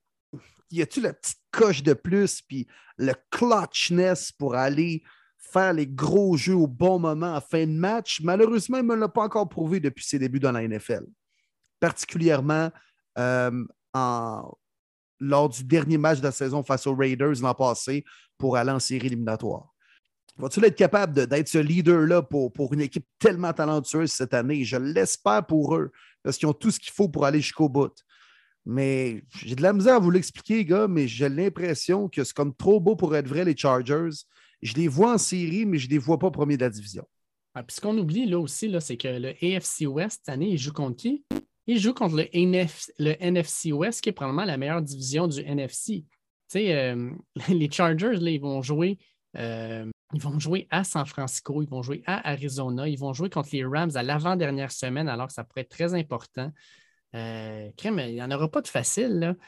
Les, les, Chargers, je regarde leur, leur, leur, horaire, là, Euh, les deux premiers matchs sont durs. Là. Vegas à Kansas City. Après ça, c'est Jacksonville, Houston. Mais après ça, ça repart à Cleveland. Ils jouent contre Denver. Euh, ils ont un petit stretch relax, là, Seattle by week à Atlanta. Puis après ça, ça repart. San Francisco, Kansas City, à Arizona. C'est c'est rough. Là. Ils n'ont pas de semaine de relax. Mais ils ont une équipe, j'avoue, qui sur papier est vraiment impressionnante. Fait que, puis je ne sais pas pourquoi, mais j'ai l'impression de ce qu'on entend, c'est que lors des matchs pré-saison des Chargers, il y a une foule assez importante. Je pense qu'il y a un buzz autour des Chargers après celle des Rams l'an dernier. Je pense que les Chargers vont avoir un meilleur, euh, un meilleur avantage du terrain cette année. Euh, moi, je vais avec Marley aussi. Je pense que les Chargers vont gagner cette division-là. Je l'espère en tout cas. Euh, puis je pense qu'ils vont la gagner juste devant les Raiders. Chiefs troisième et Broncos quatrième, malheureusement. Puis c'était la question en passant de Jean-Philippe Côté. Jean, excusez, pas de Jean-Philippe Côté, de Stéphane Barry, qui nous demandait qui va gagner le AFC West et qui ne fera pas les séries dans l'AFC West. Moi, dans l'AFC West, malheureusement, je pense que c'est les Broncos qui ne feront pas les séries, mais je te le souhaite quand même, Marty. Ça, là, cette division-là, là, on peut-tu juste mettre tous les match-ups en prime time? Pour vrai, il n'y a pas une équipe que j'aime pas. C'est tout wow, honnêtement. Peu importe le match-up, ça va être des bons matchs. Pour vrai, là. Hallucinant. Ça commence dès le premier dimanche, mais de mémoire, Chargers Raiders. J'ai hâte de voir ça. Oui. Ouais. Puis je pense le premier, le deuxième Thursday night, parce que le match d'ouverture de la saison officielle de la NFL, c'est les Bills contre les Rams. Mais le premier Thursday night, en quelque sorte, c'est les Chargers contre les Chiefs. Exact. Le premier sur euh, Amazon Prime de c'est pas pire, pas pire, pas pire, pas pire, pas pire. Non, ça va être écœurant. Moi, les boys, par contre, je vois, je vois les Chiefs premiers. Ça va être bon. Ça va être bon. On a fait le euh, tour. Ah, vas-y, mon. Euh, ben, c'est sûr de me dire, on va conclure le podcast. Je ne sais pas s'il y a quelques petites questions en rafale qu'on peut répondre. Il y a des questions. Il y en a que je vais, je vais vous nommer, puis je vais simplement vous donner un petit commentaire ou sinon on va répondre. Euh, Johan Gagé, euh, Gagé, probablement de la France, j'espère que je ne massacre pas trop ton nom, nous dit Hello David et l'équipe. Croyez-vous aux Cardinals de l'Arizona cette saison? Est-ce que les Bucks seront à la hauteur aussi? On va garder ça pour la semaine prochaine parce que la semaine prochaine, on parle de ces équipes-là, Johan. on, on, en parle la semaine prochaine 100% sûr. Luc Samuel nous pose la question qui, selon vous, aura la meilleure défensive dans la NFL cette année? Moi, je vais avec les Packers de Green Bay. Intéressant. J'adore leur défensive. Vraiment, bon choix, Dave. Moi, je vais avec les Bills. Moi, je vais avec les 49ers. Ouais. J'aime moins la tertiaire des 49ers, mais j'avoue que leur front seven est hallucinant. Ah, mais des gars très sous-estimés. Jimmy Ward comme safety, très sous-estimé. Chavarius Ward, aussi comme corner, très sous-estimé. Puis quand tu as Drake Greenlaw puis Fred Warner dans le centre, là, tu peux t'en permettre. Fred Warner. Quel joueur. Sérieux, là. C'est le backer. Boza, Eric Armstead, Javon Kinla. Non, non. Les Niners pour moi. Les Chargers aussi, pas piquer des verres. Oui, j'avoue. Euh, Michael Welch nous demandait euh, Comment voyez-vous la première saison de Trey Lance comme QB1? Ben, on va en parler la semaine prochaine, Michael, quand on va rentrer dans le NFC. Franck Clément nous demande Pouvez-vous m'éclairer sur la situation d'Elvin Camara? Pourquoi sa suspension pourrait être reportée à l'année prochaine? Ah, il y a euh, trop de clauses, il y a trop de choses, je pense, pas C'est ça. Ça ne se réglera pas cette année. C'est peut-être dans la saison morte. C'est que la NFL ne peut pas imposer une suspension si la Cour elle-même n'a pas décidé s'il y avait une infraction envers la justice. Dans le fond, vu que le cas ne sera pas réglé cette année, la NFL ne peut pas comme imposer une situation sur un cas qui n'est pas encore réglé. Donc, euh, heureusement pour les fans des Saints et Camara, et même moi qui l'ai repêché euh, en quatrième ronde d'un draft fantasy, euh, il devrait jouer tous les matchs de l'année. Yes, sir. All right. il nous en reste trois. Pierre Roibon nous dit Selon vous, quelle équipe peut faire 11 victoires, 6 défaites, aussi bien que 6 victoires, 11 défaites? Donc sur laquelle on n'a aucune idée. Euh, puis il nous dit aussi que c'est vraiment bon de nous retrouver euh, au podcast. Merci beaucoup, Pierre. Euh, fait que pour vous, quelle équipe là, pourrait surprendre ou décevoir en même temps? Les Eagles de Philadelphie. Oh, j'aime ça. Jalen Hurts et J. Brown, j'y crois. Mais ça peut se planter aussi. Ça peut être juste une équipe qui est axée au sol et qui n'est pas capable de passer. Boomer boss pour moi, les Eagles. Moi, j'ai le goût d'aller dans la même division. Les Cowboys de Dallas les Cowboys de Dallas l'an dernier, là, ils ont eu neuf retours euh, d'interception ou de fumble pour un touché. Il me semble que ce n'est pas quelque chose que tu fais à chaque année. Puis non seulement ça, mais tu viens d'enlever Amari Cooper à l'attaque. Michael Gallup, ne- on n'est pas sûr s'il va commencer en santé. Fait que tu as CD Lamp et quoi d'autre? Puis Ezekiel Elliott vieillit. Les Cowboys pourraient avoir une bonne saison. Là, tu sais, mettons que Dak joue par-dessus la tête pourrait être vraiment pas mauvais, mais pourrait aussi s'écraser complètement. Je vous en nomme les boys, une rapidement dans l'américaine et une dans la nationale. Les Cards et les Bengals. Pour les Cards, j'aime ça. J'aime ça. Bengals. Ouais, Wow. Quand même. je pense que ça Wow. rentre dans ce genre d'équipe-là. Ça va être un bon wake-up call pour les Bengals cette année. J'ai hâte de Mm. voir comment ils vont répondre. Il nous en reste deux. Mathieu Labbé, euh, notre fan des Vikings, euh, bon chum, qui nous dit euh, quels joueurs seront à surveiller côté NCAA cette saison en vue du prochain repêchage de la NFL. Écoute, Mathieu, euh, le podcast s'allonge, mais on va en parler, c'est sûr, d'ici le début de la saison. Surtout que la NCAA, bon, ça commence officiellement vendredi, euh, samedi, mais ce n'est pas des gros matchs. Fait qu'on en parlera la semaine prochaine parce que c'est là que les gros matchs commencent, les joueurs à suivre. Euh, Il y en a quelques-uns, euh, je vous donnerai ça sans faute. faute. Mais Bon, on va Dave, d'ailleurs Dave, avoir euh, les Will. boys. c'est direct ça. Je pense qu'on s'en va à la même place, Will. On n'a pas le choix de le nommer. C'est sûr qu'il va rentrer au draft puis il va être un solide joueur. Notre collaborateur préféré ici sur le podcast, Matthew K. Bergeron à Syracuse, notre, collaborateur, comment on peut dire, privilégié parce qu'il joue au football euh, en ce moment même. Honnêtement, il faut le nommer parce que je pense qu'il va avoir un, un bon choix de repêchage avec lui. Et puis non seulement ça, mais je ne sais pas si vous avez vu, le Senior Bowl l'a placé sur son watch list. Ce que ça veut donc dire, c'est que le Senior Bowl va regarder ses performances, puis s'il est à la hauteur, ben, il va être invité. S'il est invité, il deviendra le deuxième Québécois de l'histoire à y être allé après un certain Benjamin Saint-Just il y a deux ans. Fait qu'on va y souhaiter toute une année. D'ailleurs, on y parle la semaine prochaine. J'ai bien hâte de voir ça. Yes. Ok, oui, gros invité. Il nous reste la question de Jean-Philippe Côté. Puis ça, ben écoute, euh, à brûle pour point, ça va être dur, là, mais il nous demande pour la saison qui s'en vient, quel est votre match le plus attendu, celui qui a le plus de potentiel pour être The Game? Intéressant. On Oh, finit là-dessus, les boys. Euh, ben écoute, là, la première n'est pas piquée des verres. Là. non, exact. Bills Bills Sérieux. Ouais. Chris, Ouais. les Bills contre les champions du Super Bowl. Au Pas pire, hein? SoFi Stadium avec Dr. Dre, Eminem, Snoop Dogg à demi. Non, non, OK, ça c'était juste au Super Bowl. là. OK.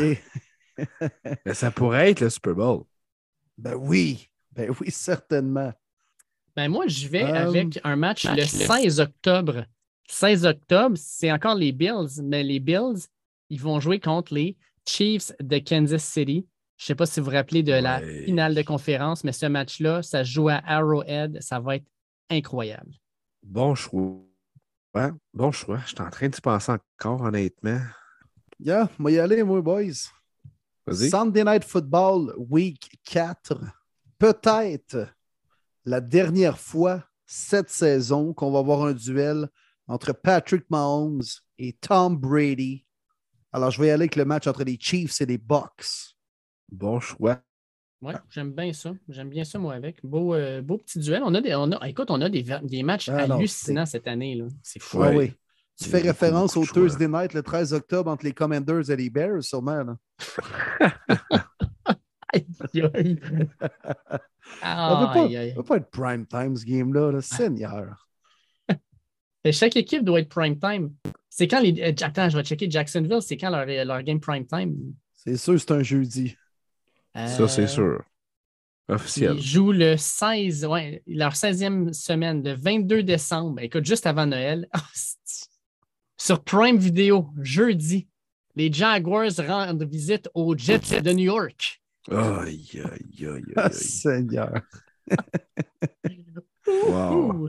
Puis tes Lions Wow. bleus, Dave, ils ont-tu euh, ils ont-tu un Ben, les prime Lions time? bleus, c'est sûr qu'ils ont Ah, Thanksgiving t'as encore le maudit prime time au Lambeau Field contre les Packers à tous les années. Il y a une maudite game entre les Lions et les Packers prime time que tout le monde se calisse. Ben, nous autres aussi, on joue le jeudi 24 novembre, mais on joue contre les Bills. Ça, c'est pour le Thanksgiving. Fait que. oh.